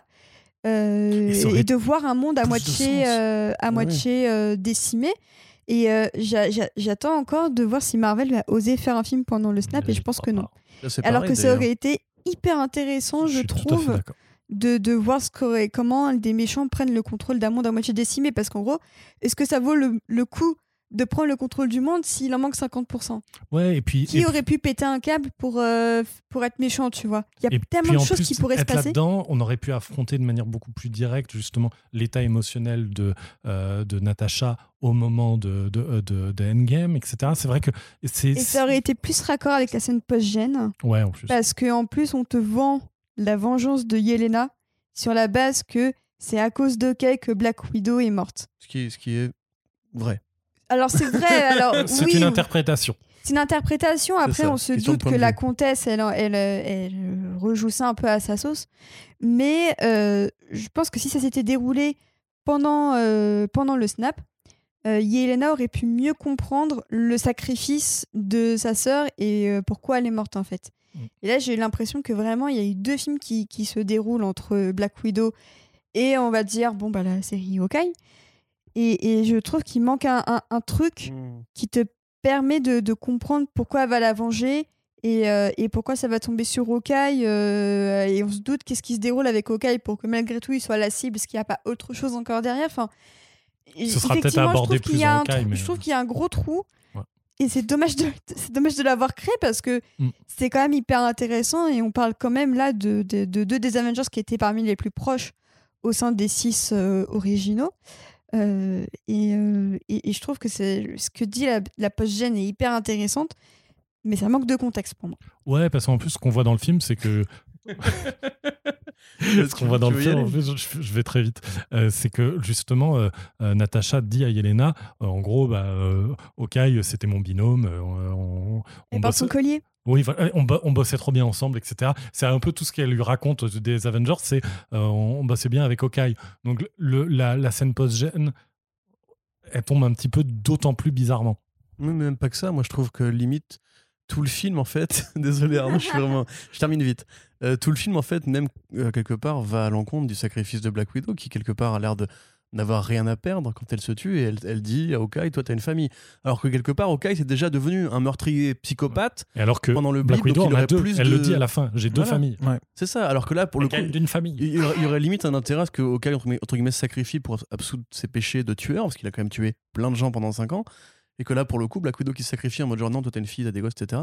Euh, bah oui, mais toi t'as Oui, t'as- mais t'as des parents sœur, a quoi. une carrière, alors que Jeremy Ouais, Renner, je pense non. que c'est un peu ça. non, bah, il y, avait un article qui, qui, qui disait que Scarlett Johansson euh, se souvenait du moment où Fidge l'a appelé pour lui annoncer euh, que Black Widow allait mourir. Apparemment, lui, il n'était pas joyeux à l'idée de lui annoncer. Donc en fait, tout le monde se dit ah bah tiens, c'est parce que euh, Johansson voulait se barrer. Mais si Fidge n'est pas hyper joyeux à l'idée de lui annoncer meuf, tu vas mourir. Euh, Est-ce que euh, finalement, c'est pas eux aussi qui, qui se sont dit ah bah tiens, il est peut-être temps aussi de passer à autre chose. On va t'offrir ton film solo pour, euh, pour que Non, tu ça, partes avec le Disney, sourire. Lucasfilm, solo. et, euh, mais en fait, je me, depuis que j'ai lu l'article, je me pose, euh, je me pose la question parce que est-ce que ou alors, ou alors ce qu'ils se sont dit, écoute, euh, l'arc de Natasha se termine maintenant, mais on va pas la faire mourir, ou elle va, elle va à la retraite, ou elle part ailleurs avec quelqu'un d'autre. Elle va dans une ferme upstate. C'est ça. mais euh, mais c'est vrai que le, le- fait que Johansson raconte ça, tu te dis, mais est-ce que euh, ils, ils étaient, euh, elle était aussi heureuse que ça de, de partir dans ces conditions-là, en tout cas? Mais moi, ce que je trouve intéressant quand même, c'est du coup d'avoir le, la perspective, parce qu'on savait que Yelena allait, allait revenir, mais qu'on va l'avoir du coup vraiment, a priori, en antagoniste pour la série, pour la série Hawkeye. crois pas une seconde. tuer hein. Hawkeye. Moi, moi, je pense que ça va Ouais. durer un épisode et demi. Après, ils vont s'expliquer. Et... et voilà, c'est une façon de justifier sa présence. Parce que sinon, Mm. il n'y aura, aucune raison. Moi, limite, je croyais vraiment que c'était en plus, en plus un mode euh, ma sœur est morte, je vais aller voir son meilleur pote et on va boire un café. Là, évidemment, c'est Marvel. Donc là, il faut, il faut quand même le fameux fight, then team up euh, de toute série, film, etc. Mais c'est pareil avec euh, le putain de Winter Soldier, en fait. Hein. c'est- C'est-à-dire qu'elle va encore se faire matrixer par la Valentina, alors que euh, alors, c'est tout un film qui, euh, qui t'explique qu'elle a réussi à, à avoir son propre libre arbitre, Mhm. à pas se laisser faire par, par d'autres, quoi. Mais au final, c'est pour être de nouveau matrixé, en fait. euh, par, Mais, mais Oc- Océane, tu disais, elle va tuer Hawkeye. Moi, je pense pas du tout, à mon avis. euh, Bah, je pense que si, bah, si parce qu'il faut, on l'a dit avant, les, euh, les personnages féminins restent et les personnages masculins finissent par ouais, mais mourir. il peut sortir de Surtout l'équation. que sans Renner, il mourir, a des hein. casseroles au cul. euh, Mais c'est un acteur merdique aussi. Et c'est un des acteurs, je pense, à l'heure où on parle, l'un des moins populaires du MCU avec Chris Pratt, tu vois. Ouais. Chris Pratt est populaire. Oh, Chris Pratt est populaire. Pas auprès de ouais. nous, mais. euh, Non, mais c'est ça, c'est autre Alors, chose. il est populaire, oui, mais Il est bankable Il- plus que il- populaire, je, crois qu'il est disons, les deux. hein. bah, en fait, plus ça va et plus, euh, plus les gens réalisent que bon, c'est un, c'est un- peu bizarre quand que même. ouais, hein, non, mais, oui, euh, euh, moi, euh, aussi, je le hein. trouve, je le trouve pas, je le trouve moins, beaucoup moins sympathique qu'avant. Mais je crois que là, pour le coup, il y a un petit effet bulle. euh, Ouais. On n'est on est, on n'est pas forcément Mm. représentatif du Ouais. grand public. hein. Ouais. Le- le grand public, le, il, euh, le grand public, le, le vrai grand public, euh, très grand et très public, n'est pas au courant des casseroles de Jérémy Renner en fait, Même pas. ouais. et n'est pas au courant des, euh, des positions euh, personnelles de, de Chris Pratt. Non, moi, c'est pas une question de position personnelle. Je trouve vraiment Même que depuis d'image Guardians publique, 1, juste d'image publique, depuis Guardians 1, Rainer il, est s'est- pas. il euh, il est de moins en moins bon en fait, en tant qu'acteur, simplement. ouais, Mm. ça c'est sûr. Non, mais, mais à la par, comédie. hein. mais par rapport à Renner, je veux dire que blague à part, c'est juste qu'il fait partie de toute cette cuvée, euh, cuvée euh, Ouais, ouais. année 1 de, C'est du MCU et qui, qui C'est faut- vinaigré avec le temps, quoi. C'est- Il faut, il faut jeter maintenant. C'est Bah, plus bon. pas, pas- mais faut- Pas- il pas- faut pas- Chris Hemsworth. Non, mais Pas Chris Hemsworth, ouais, Voilà. Mais Chris Hemsworth, il devait déjà pas faire Thor 4 et c'est Ouais. vraiment un cadeau qu'ils lui font euh, parce que c'est le meilleur mec de la Terre. Mais en vérité, Jeremy Non, Renner, je pense qu'il s'entend bien avec Taika Waititi et que je sais pas, ils ont vu l'opportunité de faire du, du bif. Et mais puis pareil, Thor 4, c'est pour faire quoi? C'est pour avoir Jane Foster aussi? Non, mais je, vois, je- je pas, ça, je pense pas pas. que ce sera pour longtemps. hein. Non, je crois, je crois qu'il reviendra même pour Portman, après. c'est comme J'ai- Johnson, l'impression carrière, que Chris Hemsworth, il est parti pour rester encore un moment. hein. Je Mais pense que lui, son but, c'est de rester un petit peu. hein. c'est comme. Tom Holland qui, pareil, veut jouer le rôle Bah, jusqu'à être adulte. 20 il a 20 ans de moins. Quoi, savoir euh, que c'est bah, bah, après, bon, il y a Sony aussi pour C'est Tom Holland qui a négocié pour le dire, tournage en Australie de Thor 4 euh, parce qu'il y être à la Mais maison. je pense vois, aussi qu'il est maintenant heureux de la direction du personnage, que pareil, ils ont tâtonné avec lui jusqu'à euh, Ragnarok, mais Il- que maintenant qu'il est content, qu'il a trouvé un copain avec lequel s'amuser, C'est surtout ça, je pense. bah, il est content de revenir et je pense que Marvel est content parce que Thor est enfin devenu Il a populaire. trouvé le parce que de son Australien. Je pense que ça a été un des Avengers les moins populaires jusqu'à ce ouais. qu'ils en font un truc avec euh, Ragnarok. Ouais, mais ah, et un truc qu'aime beaucoup Hemsworth sur son personnage, euh, et d'ailleurs, pour le coup, je pense que c'est aussi ce qu'a pu aimer euh, euh, Scarlett Johansson avec Black Widow, c'est le fait que le personnage change quand même régulièrement de de euh, coupe de cheveux. de, même de dynamique dans, dans, dans, dans les films. Euh, le, le Thor de euh, Thor 1, de Avengers, de euh, Ragnarok sont tous très différents, même de Infinity War, de Endgame. À chaque fois, on a un Thor qui est très différent. Mais alors, est-ce que c'est bien d'avoir 10 ce genre de changement ou est-ce qu'il serait pas un peu aussi bien d'avoir des, des, des, des cohérences de personnages avec les personnages se ressemblent aussi quand même d'un film à l'autre quoi? Bah, ça dépend après si ça permet de montrer différentes facettes de- d'un même personnage. Mm. Mm. À mon sens, tu as encore un Thor 4 et tu auras un Asgardians of the Galaxy, on va dire, euh, comme dans les comics, avec le, le Christmas Special qui va arriver et tout. Mm. Il sera peut-être là dans Guardians 3 parce que c'est quand même normalement James Gunn qui a voulu que ce soit lui qui rejoigne l'équipe au bout d'un moment. Je pense qu'ils vont très bien certainement aussi parce qu'ils aiment- ils ont Parce les qu'ils mêmes vont faire goûts, des hein, croisements dans les deux films. Je serais Mais par pas contre, je pense que c'est pareil euh, pour les Guardians. À mon avis, ça, ça, a- ça a une durée de vie limitée. Bah, avec James Gunn, il fait le 3 et après il part et je serais pas étonné qu'une partie de l'équipe le arrête avec lui parce que quand on voit comment ils se sont battus pour que Gunn il revienne pour le 3, je serais pas persuadée que, je serais, je serais persuadée que par loyauté, certains se diraient euh, c'est bon le run a assez duré maintenant. euh. Surtout que les gardiens, dit tu peux en trouver partout. Tu as tellement de personnages, tu as, un alors tellement immense dans les gardiens que ça peut être une équipe qui change autant que les Avengers. Donc au final, Oui, si ça peut être une trilogie euh, de Gun avec les mêmes acteurs de bout en bout et qu'après ça change, moi ça me ça me choquerait pas et en même temps je me je trouverais ça à la limite bien parce que c'est quoi à dire mais je vois pas qui pourrait aussi bien écrire des personnages comme Rocket euh, que, que James Gunn ou même euh, Groot. Mais cela dit, ça c'est intéressant pour revenir euh, à Black Widow, excusez-moi. hein. Ouais. Pour revenir à Black Widow, c'est euh, c'est justement ce côté, euh, la nouvelle Nick Fury, on va dire, qui est le personnage de Julia Louis-Dreyfus, euh, qui justement, Donc la comtesse Valentina. la comtesse Valentina, voilà, qui fait un qui petit peu coup, ce que alors je faisait... disais, je te coupe, mais je te laisse le truc, qui du coup en fait apparaît, enfin c'est la deuxième apparition. Vas-y, bah, bah, coupe-moi. C'est la deuxième apparition qu'on a du personnage, alors que normalement on était censé la découvrir dans Black Widow et après se dire Dans euh, Falcon et Winter Soldier. Alors Ouais. que là, du coup, on l'a découvert la première fois dans Falcon et Winter Soldier et qu'on a fait Oh dans Black Widow. Et justement, tu vois, c'est ce côté, comme dans la phase 1, où tu avais toujours la scène finale avec Fury qui venait voir euh, machin, Ouais, qui à la fin, oui, c'est vrai qu'il y a ce côté-là, ouais. Et là, quelque part, tu recommences à avoir une sorte d'assemblage partagé, Dark Avengers.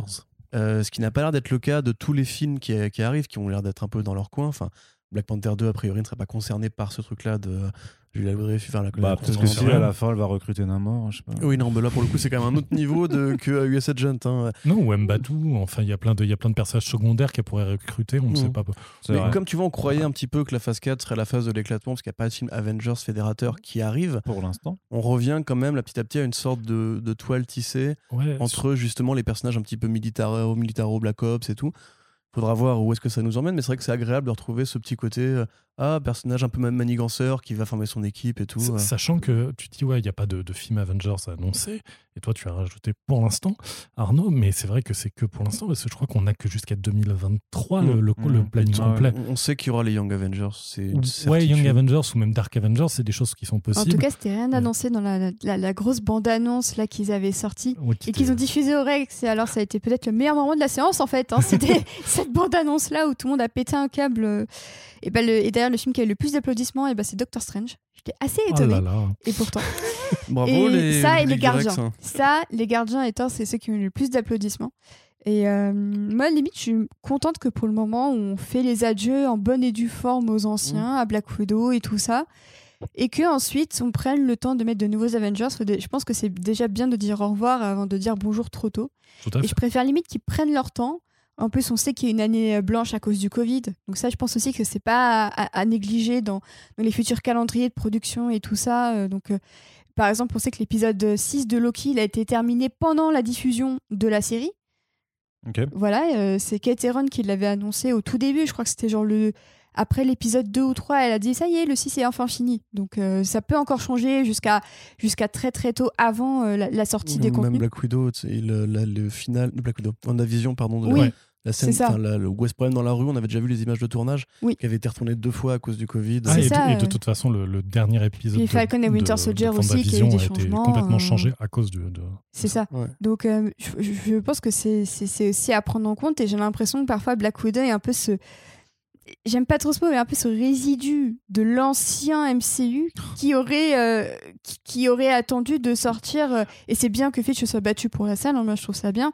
Euh, parce qu'on voit qu'en plus au box-office, et ben en fait ça paye et qu'il avait raison. Ah, faut- faudra voir parce que c'est vrai que là on enregistre, c'est le premier week-end de sortie. Il Ouais. faudra voir quand même si la disponibilité en Premium Access sur euh, Disney. Ouais. sur Disney Plus, ce qui Aux veut dire US. que techniquement là je peux l'avoir euh, dans, dans 5 minutes. Pas toi, parce que c'est que aux US. Hein c'est pas en France. Bah, si t'as un VPN, mais- c'est simple. hein. Non mais c'est pas ça ce que je veux dire. En fait, Ce que je veux dire, c'est que je que peux- que le Ah. téléchargement pirate Là techniquement on peut voir tous Black Widow maintenant chez nous.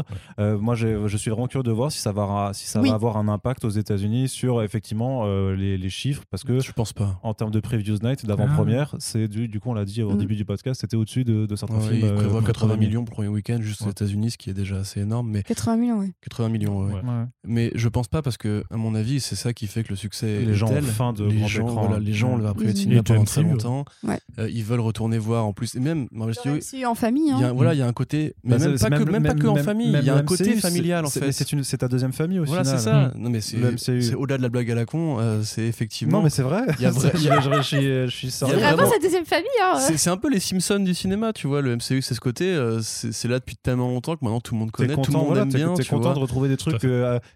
Même quand c'est pas moi j'étais contente en rentrant dans la salle en me disant bah, c'est c'est c'est- en fait c'est une habitude maintenant le Bah. MCU pour Mm. le meilleur le comme pour le générique pire. de début. Ouais. Tin, Bah, c'est ça. tin, tin. Toi, T'es content, tu as la Et t'as des gens qui euh. applaudissaient aussi pendant le, le- le logo, enfin qui, qui étaient contents d'être là en fait. Et Ah, mais toi, t'étais à l'avant-première, donc Ouais. Il y avait que des fans. Voilà. Il y avait que t'étais- des fans et t'étais- Moi, j'étais à la journalistes. projo presse, il n'y a pas eu. Mais par Ouais. contre, par contre, je pense, c'est pour ça que je te dis, je pense pas que le téléchargement va vraiment les impacter. Euh, par contre, je pense qu'ils vont se dire, une fois qu'ils auront le C'est- total non, mais des- ça, ouais, ça peut avoir qu'ils un auront le impact total, quand même. ils, vont se dire, peut-être qu'on aurait pu plus faire, Voilà, euh, c'est ça. parce qu'eux, ils auront les chiffres et d'achat et de fréquentation en salle.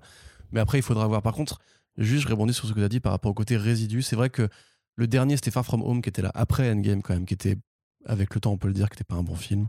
Euh, qui avait- Moi, je l'ai j'ai vraiment apprécié. hein. On peut dire le contraire. j'ai- vraiment- bon l'ai vraiment moment apprécié devant, en je tant que- que je t'avoue que distraction, le, le- euh. le révisionnisme là dont tu fais preuve est Non, non, mais surprenant. T'avais Je- un 3, un bon Oui, 3 au c'est un bon divertissement. Comme Benji, moi. J'étais bien distrait pendant la, la séance. Par contre, il m'en reste plus grand chose aujourd'hui. Je pense qu'il était vraiment pas forcément aussi post-endgame qu'on aurait aimé qu'il soit. C'est pareil pour Black Widow, c'est encore un film qui, qui fait dater. En fait, la phase 4, elle va commencer avec Eternals. Euh, Avec et, d'ici là, entre Ah, je Spider-Man suis pas 3 et d'accord, celui-là- c'est Vendavision. Vendavision avec Vendavision, au avec Ouais, une au cinéma. connexion au sur cinéma, au cinéma, ça compte pas du tout. Et puis c'est pareil. WandaVision, c'est un personnage que tu as déjà vu avant, tu vois. Loki, c'est pareil. Bah, Shang-Chi, dans La, phase 4 des séries télé. Alors. la phase oui. 4 des séries télé, ça sort Bah, avant Shang-Chi? Oui, ça Bah, sort Ça dans- sort en en septembre. Ouais, mais mon j'ai pas du tout envie de le. j'ai vraiment gommé ton cerveau, je te jure. Il fait même un révisionnisme avant que ça sorte, c'est incroyable. Non, mais ce sera éternel parce que ce sera un bon film. Alors que Shang-Chi, c'est pas sûr, tu vois. Enfin, c'est pas sûr du Il tout a que ce aimé un bon. Nomadland, hein, donc c'est pour ça, il a confiance. Tout à fait. tout Oui, à bah fait. ce sera Nomadland avec un troisième acte du coup. c'est ça. Avec un vilain en CGI. Ouais, ça. Ce sera, tu sais, un, un banquier qui arrive pour enlever le- les Banquier. c'est Macron qui arrive. Non, mais grosso modo, en fait, là, elle a pas vraiment commencé la phase 4. C'est-à-dire que t'avais le deuxième Spider-Man qui est déjà quoi. Ça, une sorte d'Iron Man 4, euh, En 5. fait, je trouve que euh, Black Widow, c'est le premier film du MCU où sa positionne, son positionnement dans le MCU est plus un problème qu'une qualité. Oui. C'est-à-dire que Mm. tous les autres films, à chaque fois, on est là, ah, et ça fait des liens avec ça, ah, ça prévoit ça, etc. Et euh, il y a le côté fan du MCU qui est, qui est content et tout ça. Là, face à Black Widow, mon côté fan du MCU, je suis là. Ah. Et, Et c'est plus. Bah, du moi, en même euh, temps, ça m'a fait du bien de voir un film un peu déconnecté des enjeux les plus importants. Oui, ça, et oui. parce que même si la fin te, la fin te le rappelle, euh, la, la fin te le rappelle et tout ça, j'ai quand même kiffé de, de profiter du film avec les personnages en me disant il n'y a pas tel méchant qui va arriver, il n'y a pas ceci, cela. T'es dans le moment et t'es pas dans, entre guillemets, dans la scène post-gène. Je suis Et complètement ça, d'accord. limite, je trouve que c'est c'est un peu ce qui manque à certains films du MCU, si ce n'est peut-être Far From Home aussi, qui adoptait un peu ça avec euh, ces scènes post-gènes qui étaient un petit peu légères, en mode tout était qu'une illusion, il y avait des, des scrolls un peu partout et tout ça. Mais euh, et ce que j'ai bien aimé aussi, parfois je trouve que c'est bien aussi d'avoir des films qui servent parfois connectent de manière très importante au MCU Alors, et tout ça. je- mais je suis complètement de d'accord l'autre ça. côté, mais- Des, des petites pauses, des petites récréations. Je trouve que c'est Ouais, bien d'alterner entre Mais les justement, deux. je trouve que le moment. Sauf, sauf quand ton personnage il est mort. Bah justement, autant en profiter pendant qu'il est encore vivant. Et, tu vois. et ça, dans Mais un- là, il et est ça- mort. et ça, en soi, je trouve pas ça forcément grave de savoir qu'elle est morte parce que c'est pas grave.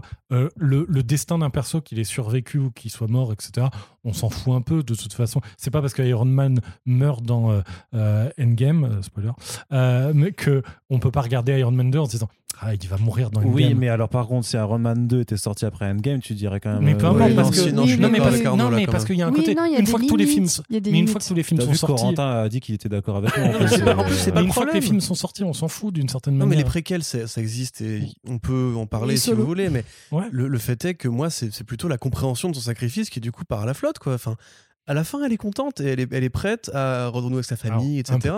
Et là, c'est en mode genre, j'ai plus rien à perdre. Limite, c'est dans, le- dans, la- narration, je suis un monstre, j'aurais pas d'enfant, donc je peux me suicider.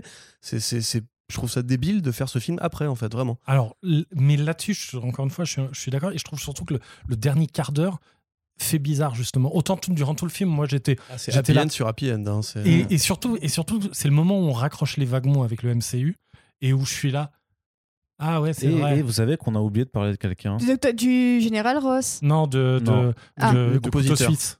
De couteau suisse, là, de Ouais. celui qui apporte les, les Ah, objets. Non, mais moi, j'avoue que. Moi, je voulais parler du général Ross Ah parce oui, que c'est ouais. un élément de James Way qui semble là un petit peu en mode Eh, regardez, vous vous souvenez, euh, c'était Ouais. lui dans Civil War? Et genre, en plus, William Hurt, euh, je sais pas qui disait ça hier sur Twitter, mais il avait l'air vraiment fatigué. Il avait pas l'air content d'être Je là. pense qu'il s'en bat les couilles. Donc, il s'en bat les couilles totales. Bah et- Après, il est pour l'importance qu'il a. et quoi, limite-. En fait, la famille limite, Ross, on aurait pu, le- on aurait pu euh, retirer Ross, que ça n'aurait rien changé. Tout le monde Friends, en fait. Non, mais du coup, Je le, le, Complètement. le- le- le pote de Black Widow, donc euh, joué par, euh, je crois, que c'est Otifak Bellet, qui, Ouais. euh, qui du coup, bah, en fait, C'est un peu le Q, n'est- c'est un peu le Q de Black Ouais, Widow en ouais, fait. c'est- hein, ça m'a fait mais, il a- penser. mais c'est pas un personnage. Mais le Q jeune. Oui, non. C'est une fonction. C'est une un- fonction, un- ouais, c'est un vrai. Ouais, Pour moi, ça- fait partie des C'est défauts. aussi c'est- un peu à flirtouiller, vite fait. Pour Le Le fait est qu'on a parlé deux heures du film sans jamais le mentionner, tellement il nous a pas marqué. quoi. Bah, il- euh, vraiment, il sert, il sert vraiment à connecter les personnages et dirais- à apporter des objets. Le moment où il apporte le, le, le, le, le C'est vrai que Queen c'est un peu ton drone, tu sais, le drone à- qui te ravitaille dans les MGS, quoi, tu vois. C'est dans ouais, Hunger ouais. Games, tu sais, ça a été parachuté c'est Amazon. Prime. Ouais, moi, je trouve que c'est un peu le Simon Pegg de Mission Impossible, mais sans le, le Sans- talent de Simon Pegg, en fait. Ouais, C'est-à-dire mais que même sur les dialogues. il quoi, est pas a vraiment rien. drôle, il est pas vraiment. Il, Il est juste rien, là pour être complice, pote et effectivement un assistant matériel du, de l'héroïne. Ce qui est intéressant, c'est limite, le seul moment qui est intéressant, c'est quand il dit que comme il aide Black Widow, ses autres clients sont pas très contents. Voilà. Je me suis demandé s'il avait, s'il allait pas peut-être revenir pour euh, avoir d'autres clients dans ce genre-là. Parce qu'en plus, c'est un acteur qui doit. ils peuvent le réutiliser, mais là, Tu vois, non, mais c'est ça que je me suis dit quand elle a dit mes autres clients, bon. euh, Tu vois, euh, tu sais, dans Daredevil, t'as le personnage euh, de Turk, qui est le, Renoir un peu euh, l'informateur de DD et tout. Et pareil, lui, tu peux. Tu, là, on l'a revu dans d'autres séries Defenders, je crois. C'est vraiment le genre de personnage, tu sais, qui justement peut graviter d'un milieu à l'autre, être toujours là. c'est comme Rosario. Dawson. Ouais, exactement, ouais. Mais ouais, mais m'a c'est pas des personnages qui existent un peu. Là, vraiment, si. Il a vraiment zéro, zéro scène qui apporte un tout petit peu d'existence. Si le moment où il dit oui, oh là, là, euh, on- les Oula. prix vont augmenter.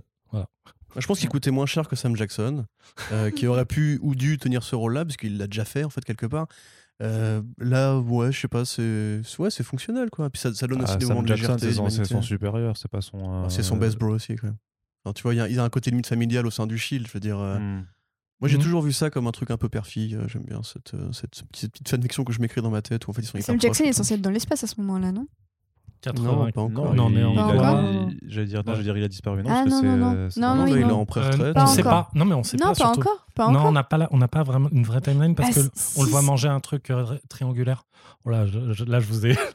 Dans Captain Marvel, en fait, il dit qu'il mange jamais les trucs triangulaires et quand on le voit dans je sais plus dans euh, je sais plus quel film, il mange un truc triangulaire. Donc, il y a cette théorie comme quoi c'est un Skrull qui l'a remplacé sur Terre depuis un moment et qu'il est dans l'espace. et même pendant, même Pas- à la fin Pas- de pas. Infinity War, même à la fin d'Infinity War, qui quand il est avec Maria Hill et que t'as le, t'as le plan séquence avec tout le monde qui disparaît, avec l'hélicoptère qui se fracasse dans l'immeuble. Motherfucker.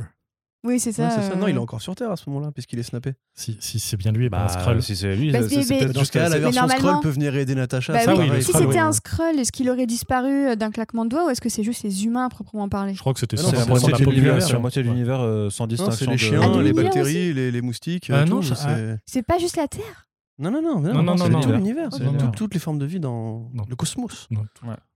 Donc il n'y a plus qu'une demi, euh, que des demi Skrull et des demi Kree qui se font la guerre aussi quelque Exactement, part dans, le cosmos. ça. T'as raison. Très bien. Bon alors du coup on est quand même content de ce film. Comment Tu voulais pas nous parler de la musique, toi? Je crois que t'avais bien aimé la musique. Non? De Black Widow? Ouais. Bah non. bah, Non Lord Balfe, Ok. il fait le minimum syndical. hein. bah, n'est Il pas- est plus efficace sur Mission Impossible. Parce que, que quitte à faire, euh, autant prendre un compositeur qui a fait plein de, de musique de films d'espionnage, mais je trouve vraiment en mode automatique, euh, pas inspiré, et en même temps, il y a, y y peu qui inspire. hein.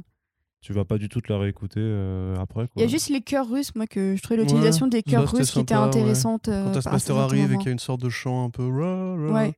Mais euh, ouais, après, c'est vrai. Et en plus, chanté par des très, femmes, euh, donc autant te dire que c'est un indice donné sur euh, pourquoi. euh, C'est très archétypal. C'est comme dans Kick-Ass 2 où quand un personnage de Mother Russia Oui, qui arrive, oui. où t'as des chants russes qui Oui. chantent Tetris. Ouais. Et qui est pour le coup un morceau que je réécoute très régulièrement. et c'est cool. Mais ouais, après ça, je sais plus pourquoi je voulais que je croyais que t'avais aimé la musique. Je sais pas pourquoi. Tu penses peut-être à celle de Loki. Ouais. Ouais, bah, bah, c'est un autre niveau, effectivement. Mais c'est rigolo quand même de faire le comparatif entre les deux derniers films, Far From Home et, et, euh, Black Widow, qui sont quand même dans les clous, on va dire, qui sont intéressants, mais qui sont dans les clous, et WandaVision et Loki, où c'est beaucoup plus expérimental, beaucoup plus. beaucoup plus léché, on va le dire, en termes de On peut décor. dire que c'est peut-être le. po- Pour moi, c'est le point du MCA à l'heure actuelle qui est le plus intéressant parce qu'il est Mm. le plus expérimental. Et euh, et t'as limite l'impression que le fait d'avoir des personnages bien ancrés, euh, les deux pieds sur terre, euh, dans des milieux euh, d'espionnage, de, de réalisme et tout ça, bah, en fait, c'est peut-être un, peut-être un frein en fin de compte chez Marvel alors qu'il est. Parce que tout ce qui s'annonce en matière de space opéra, notamment avec Eternals et tout ça, t'as l'impression que là, ils peuvent plus se lâcher. Ouais. Là où t'as l'impression qu'en fait, le fait de justement de rester sur Terre, ça a peut-être plus de contraintes visuelles et des Mais fixes, je sais pas. Alors là, c'est la Russie néo-zélandaise, donc oui, effectivement, il y a des contraintes visuelles. théorie euh, à la volée, mais peut-être qu'il y a un côté aussi, on, on prépare le public cinéma aux trucs plus expérimentaux avec les, avec les séries comme Vendavision et Loki avant des films plus expérimentaux comme Mm. Eternals. enfin, et Doctor Strange. euh, C'est c'est ça, et aussi. Je il y a- sais pas. hein, Non, mais c'est ça, et aussi, il je sais n'y a, plus la chimère box-office, puisque comme ces séries-là ne dépendent Ouais. pas en fait de. Enfin, Non, mais je veux dire, dépend de l'audimat c'est-à-dire qu'il faut, enfin, c'est quand même la- la- l'assertion de dire qu'en fait, on a besoin que Marvel Studios, par des séries sur Disney+, en fait, prépare son public à avoir quelque chose d'expérimental parce qu'il serait complètement formaté à jamais regarder Non, c'est même pas, qui- c'est qui- même qui pas ça, mais c'est que ce serait un- c'est un peu triste quand non, c'est même pas ça, mais plus un côté euh, euh, parce que bah mine de rien, euh, je pense que Feige quand même, il doit, il- il- même s'il peut faire un peu ce qu'il veut dans son coin, je pense que quand même, on- on- il a, il a, un- il y a un regard du reste de, de, de- de Disney Studios. Des actionnaires, Et- et ouais. ouais, voilà, et que du coup, euh, pouvoir dire euh, avant de partir sur des trucs avec euh, des dieux millénaires ou, ou du multivers avec Doctor Strange, euh, regardez, on, euh, il y, a- il y a des séries qui ont beaucoup de succès sur Disney euh, qui font des trucs chelous. Peut-être. Je, je sais assez- je pas. je- d'accord avec J'essaie ça. d'imaginer des, des trucs. Mais Quand- Je me laisse aller. C'est- C'est d'ailleurs c'est intéressant de voir que pour euh, à partir de maintenant, toutes les séries Disney Plus vont sortir le mercredi, limite pour euh, réserver le vendredi au film ciné. Et je me suis posé la question pour Loki parce que ça voudrait dire que dans l'ancienne configuration, Loki et Black Widow seraient sortis le même jour. Et je me demande si c'est pas aussi pour éviter des télescopages Ouais, entre leurs films et leurs séries, pour éviter que les gens se disent euh, bah, qu'est-ce que je vais voir en premier aujourd'hui euh, et créer aussi des buzz différents parce que Loki, j'ai l'impression que le buzz prend de semaine en semaine et Black Widow, bah, c'est le, le moment cinéma à nouveau au cinéma. est-ce que c'est pas juste parce que Netflix, c'est le vendredi? Il y a aussi peut-être Je me posais la ouais. question, mais honnêtement, quand tu vois que maintenant ils sortent leur film le vendredi, genre Lucas ou euh, ou, euh, ou, euh, ou bah là euh, Black Widow aussi, Ouais, mais aux États-Unis, la, sorti- la sortie est le vendredi des films. Donc aussi les aussi. sortir, les sortir à cette date-là, les films, Oui. ça, ça C'est pour ça que les séries, c'est peut-être hein. Parce que c'est en France, par exemple, euh, il y a une loi qui dit qu'il ne doit pas y avoir de films de long métrage originaux à la télévision le mercredi pour justement favoriser le fait que les gens aillent plutôt le. Ouais, mais sur les Le plateformes de SVOD, je crois qu'ils sont branlent. Enfin, je sais pas si ça n'a pas été abrogé depuis le temps parce qu'on on a niqué tellement la télé par rapport au partage des pouvoirs, mais Mhm. Euh, non, par contre, je suis d'accord avec ce que disait Aurélien. C'est vrai, quand tu vois par exemple Thor 3, je pense pas que Thor 3 aurait pu se faire si les gardiens n'avaient pas bien marché, tu vois. La- le visuel, le côté justement, les costumes concrets, les couleurs et tout. Marvel, il faut quand même se rappeler qu'ils partent quand même d'Iron Man, qui est un héros qui est très accessible. C'est un mec en costume avec euh, costume d'armure métallique, tu vois, dans un monde réaliste avec les terroristes et tout. Bah Et là, après, il reprend quand euh, même beaucoup d'éléments un peu à la Winter Soldier de toute façon. Quoi. Ouais, c'est ça. ouais, ouais. dans- Mais c'est ce pour ça que je pense qu'en fait, le succès de ces séries-là, qui effectivement se permettent plus de trucs au niveau visuel, va peut-être aider à ce que Feige lâche un peu la bride euh, sur les créas ciné aussi. En tout cas, je l'espère. Et peut-être qu'effectivement, la vraie phase 4, c'est là ce que je voulais dire moi, c'est qu'il y a toujours des films de transition. Quelque part, Ant-Man, c'était un film de la phase euh, 2, mais c'était un film de, tu vois, de la phase 1 en vérité. Tu vois, c'était la phase 0. voilà, c'était la phase 0, c'était c'était la phase de merde, tu vois. Et quelque part, justement, peut-être que. c'était pas, le- pas le film. euh, Peut-être que. Shang-Chi aussi, d'ailleurs. Peut-être que Shang-Chi va être le renouveau créatif et artistique, qu'on espère tous. Mais je pense vraiment qu'il faudra attendre le succès éventuel d'Eternals et le- la façon dont il a travaillé avec Chloé Zhao. Si vraiment il l'a laissé bosser, fait sa photo, parce que quand même, la photo de Black Widow, on n'a pas parlé. C'est encore un peu une photo Marvel, quoi. Il y a juste l'intro Oui. qui est un peu, un, un peu jaunie parce que c'est le non, je trouve passé. qu'il y a aussi la, la- la scène quand on est euh, justement euh, quand euh, Natasha se fait tabasser par les autres Widow. Il y a un travail sur le, justement le, le noir et rouge qui est assez Ouais, chouette. ouais, les cette- éclairages un peu. Euh, bah, c'est la Red Room, tu vois, Oui, littéralement. oui, euh, qui se réinvite là d'une certaine manière. Et je trouve que euh, cette scène est plutôt, plutôt bien éclairée. C'est encore une jolie. allégorie, tu vois, c'est voilà, le côté Oui. euh, les femmes contrôlées qui se battent contre celles qui veulent les libérer, etc. Mais effectivement, c'est assez joli, mais il y a toujours des espèces de petites figurances comme ça. C'est comme Mephisto, tu vois, la scène Mephisto, c'était une très belle scène dans Far From Home. Maintenant, derrière ça, le reste du film. quand même- Mysterio. Mysterio, J'étais là, j'étais là. Bah, mais pourtant, il est Eh. toujours pas apparu. On l'attendait dans le week-end, hein. Moi, je suis fatigué, là. Euh, oui, donc oui, effectivement, Mephisto était bien dans Far From Home. Voilà, vous l'aviez raté tous, vous êtes nuls. Mais euh, Ah, il a mal prononcé. c'est rigolo. Voilà. Chacun son déjà tour. vengé hein. une fois. Chacun euh, son tour. Ah, mais moi, je- McMuffin, c'était hyper marrant. moi. ça, se mange froid, ça se mange froid, tu sais. donc. Ouais, comme le McMuffin. Mais donc bref, euh, ce que je voulais dire, il faudra donc attendre de voir si Eternal est un succès et pour le coup, est-ce que Feige après saura faire confiance à des auteurs ou des autrices? Mais peux- le truc, c'est que dans les schémas de production, si tu veux, le moment où on saura si Eternal c'est un succès, de toute façon, les trois prochains films seront déjà tournés en boîte. Et quand tu réembauches euh, John Watts post-production, pour euh, quoi. les 4 fantastiques, bon, euh, désolé. Hein, mais... Quelque part, Coogler, c'était déjà aussi un pari, tu vois. La direction d'auteur. Tu vois, c'est que John on, Watts. on sait que Coogler, qui a en plus réussi son pari avec Black Panther, aura les coups des franges pour Black Panther 2. Et en plus, déjà visuellement, lui, au niveau des costumes, au niveau des décors, il avait déjà été, été beaucoup plus loin que les mecs qui ont fait Thor 1, par exemple, tu vois, Kenneth Branagh, euh, que les mecs qui ont fait Thor 1, tu vois. Donc ça bouge de petit à petit. Moi, j'ai un peu l'impression aussi, euh, après, euh, voilà, chacun, chacun sa, sa vision du truc, mais j'ai un peu l'impression aussi qu'ils ont plus ou moins tous les coups des franches La WandaVision, Et tu veux que- dire, Arnaud et que après ils, ils- ils les utilisent plus ou moins. C'est-à-dire que juste, bah, je, je veux dire des Mm. mecs comme James Gunn, comme euh, Waititi, comme euh, etc. Ils ont, ils, euh, comme Coogler, ils font le truc qu'ils ont envie de faire et ça donne ça. Après, euh, quand ils ont embauché, euh, Edgar Euh, Wright, non tu mais vois, c'est. oui, mais- Edgar, Fameuse embauche. Ouais, mais justement, il n'est pas allé jusqu'au bout du projet du tout. Et peut-être parce que là, jusqu'où il voulait aller dans le truc, ça correspondait pas. Mais à partir du moment où tu fais le, le film tel que qu'il est dans le dans, dans le truc qui est décidé de base, ils font après, et après ils y mettent un peu ce qu'ils veulent. Je sais pas, franchement, quand je vois John Watts qu'il a fait en indé, Clown et Copcar par rapport à ce qu'il fait sur Spider-Man, je- il y a un modèle, il y a un vrai modèle, tu vois, il existe, et même graphiquement, il y a une vraie photo qui, qui est choisie pour des raisons logiques, puisqu'il faut que tous les univers soient dans le même univers. Ouais, mais quand tu regardes le dans le film- même univers. Mais euh, Donc, voilà. Ragnarok et euh, le monde des ténèbres, Oui, parce que C'est justement, le ils, jour et la nuit. ils, ils essuyaient les plâtres, tu vois, à ce moment-là, et c'est parce que Guardian s'est arrivé et a dit, en fait, l'espace peut aussi être ce truc-là, bariolé, coloré, qui se sont dit, ok, ça peut être co- cohérent s'ils vont chercher par là. Par contre, tu regardes l'univers de, de Asgard dans Ragnarok, ça reste la même photo, pratiquement. C'est juste mieux filmé, mais ça reste la même photo que celle de, de- du film précédent, tu vois. ouais, ou de les grands, les grands mais c'est vrai. Ouais, mais de- le- dorés. ouais. euh, Alors au final, quand même, est-ce que ce Black Widow était utile, essentiel? Est-ce qu'on peut dire que c'est quand même bien de l'avoir fait, même si ça arrive peut-être trop tard? Bah, ça reste utile dans le sens où euh, c'était quand même pour moi aussi une manière de réparer un peu cette injustice qui est qu'elle n'avait jamais eu de film. Oui. C'est aussi une manière pour moi de faire ses adieux au personnage. Euh, On la quitte avec un grand sourire et mine de rien, je trouve que c'est bien aussi de, de la laisser partir avec euh, le sourire parce que bah, on l'aura pas vu beaucoup sourire mine de rien pendant dix ans. Et puis bah, le fait que sa dernière scène, c'est avec le thème des Avengers en fond, pour moi ça dit tout. C'est que sa famille, au final, ok, on l'a vu dans ce film-là, mais sa, sa vraie famille, c'est les Avengers. Donc c'est à, la fois un peu un constat d'échec pour le film qu'on qu'on vient de voir à ce moment-là. Et en même temps, euh, non, en fait, je, je suis pas totalement satisfaite, mais au moins le, le, le film n'est pas aussi inutile qu'on pourrait le croire. Et puis en plus, bah, tu as juste Yelena qui, euh, qui est là et, euh, et qui, contrairement à ce qu'on pourrait croire, n'est pas juste un second rôle, euh, mais qui a qui pour moi le vrai personnage principal, même titre que Black Widow. Le film aurait très bien pu s'appeler Black Widow and Yelena. Ou Donc, Black, euh, ouais. Widows, Black Widows, oui. euh. en fait. Les sœurs Widow. Non, ça du coup. Non, non. Les quatre non. filles du Docteur Widow. Quatre acteurs Widow. Corentin, tu veux Ouais. Bah, ton, la- ton je- ressenti final aussi je, pour. trouve- je pour- trouve la question un peu bizarre. Tous les films sont à la fois utiles et inutiles. Il n'y a pas de film vraiment inutile, il n'y a pas de film vraiment utile. Ant-Man quand même. Mais même Ant-Man, c'est c'est une façon. Ant-Man si 2 tu a son utilité par rapport à Endgame. Non, tu mais vois, même pas au niveau de la, euh, cohérence diégétique. Ant-Man, il a fait de l'argent. Il y a des- plein de gens qui ont bien aimé euh, ce qu'ils ont vu. Il y a Paul Rudd. Quelque part, c'est aussi Ah, intéressant pour ceux qui sont de la génération comme moi, J'irai j'ai rétréci les gosses, de retrouver un peu ce jeu sur le minimalisme et tout. Mais là, si concrètement je vais prendre mes critères de, de sélection, je dirais que oui, il est utile parce que déjà, ça met une héroïne en avant.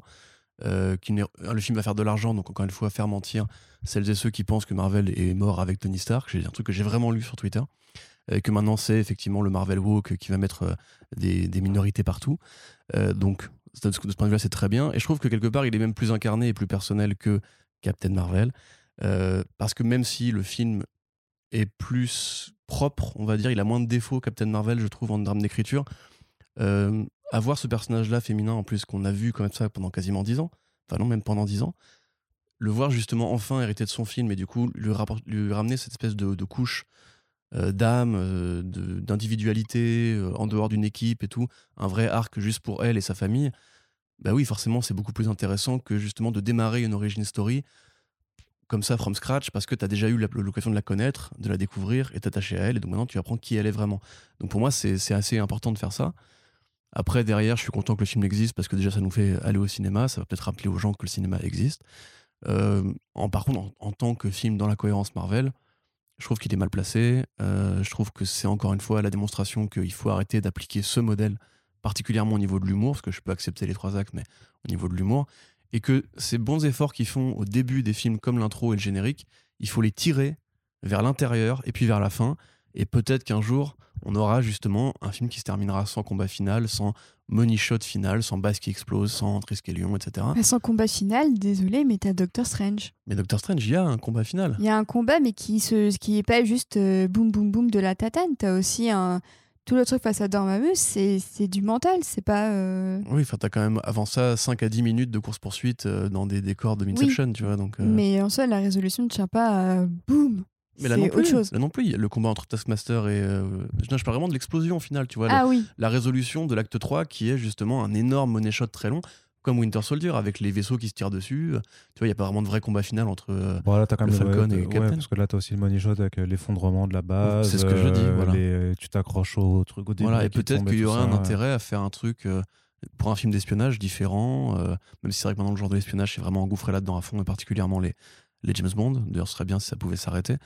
Mais euh, je sais pas, moi je pense quelque part qu'il y a des efforts qui sont faits.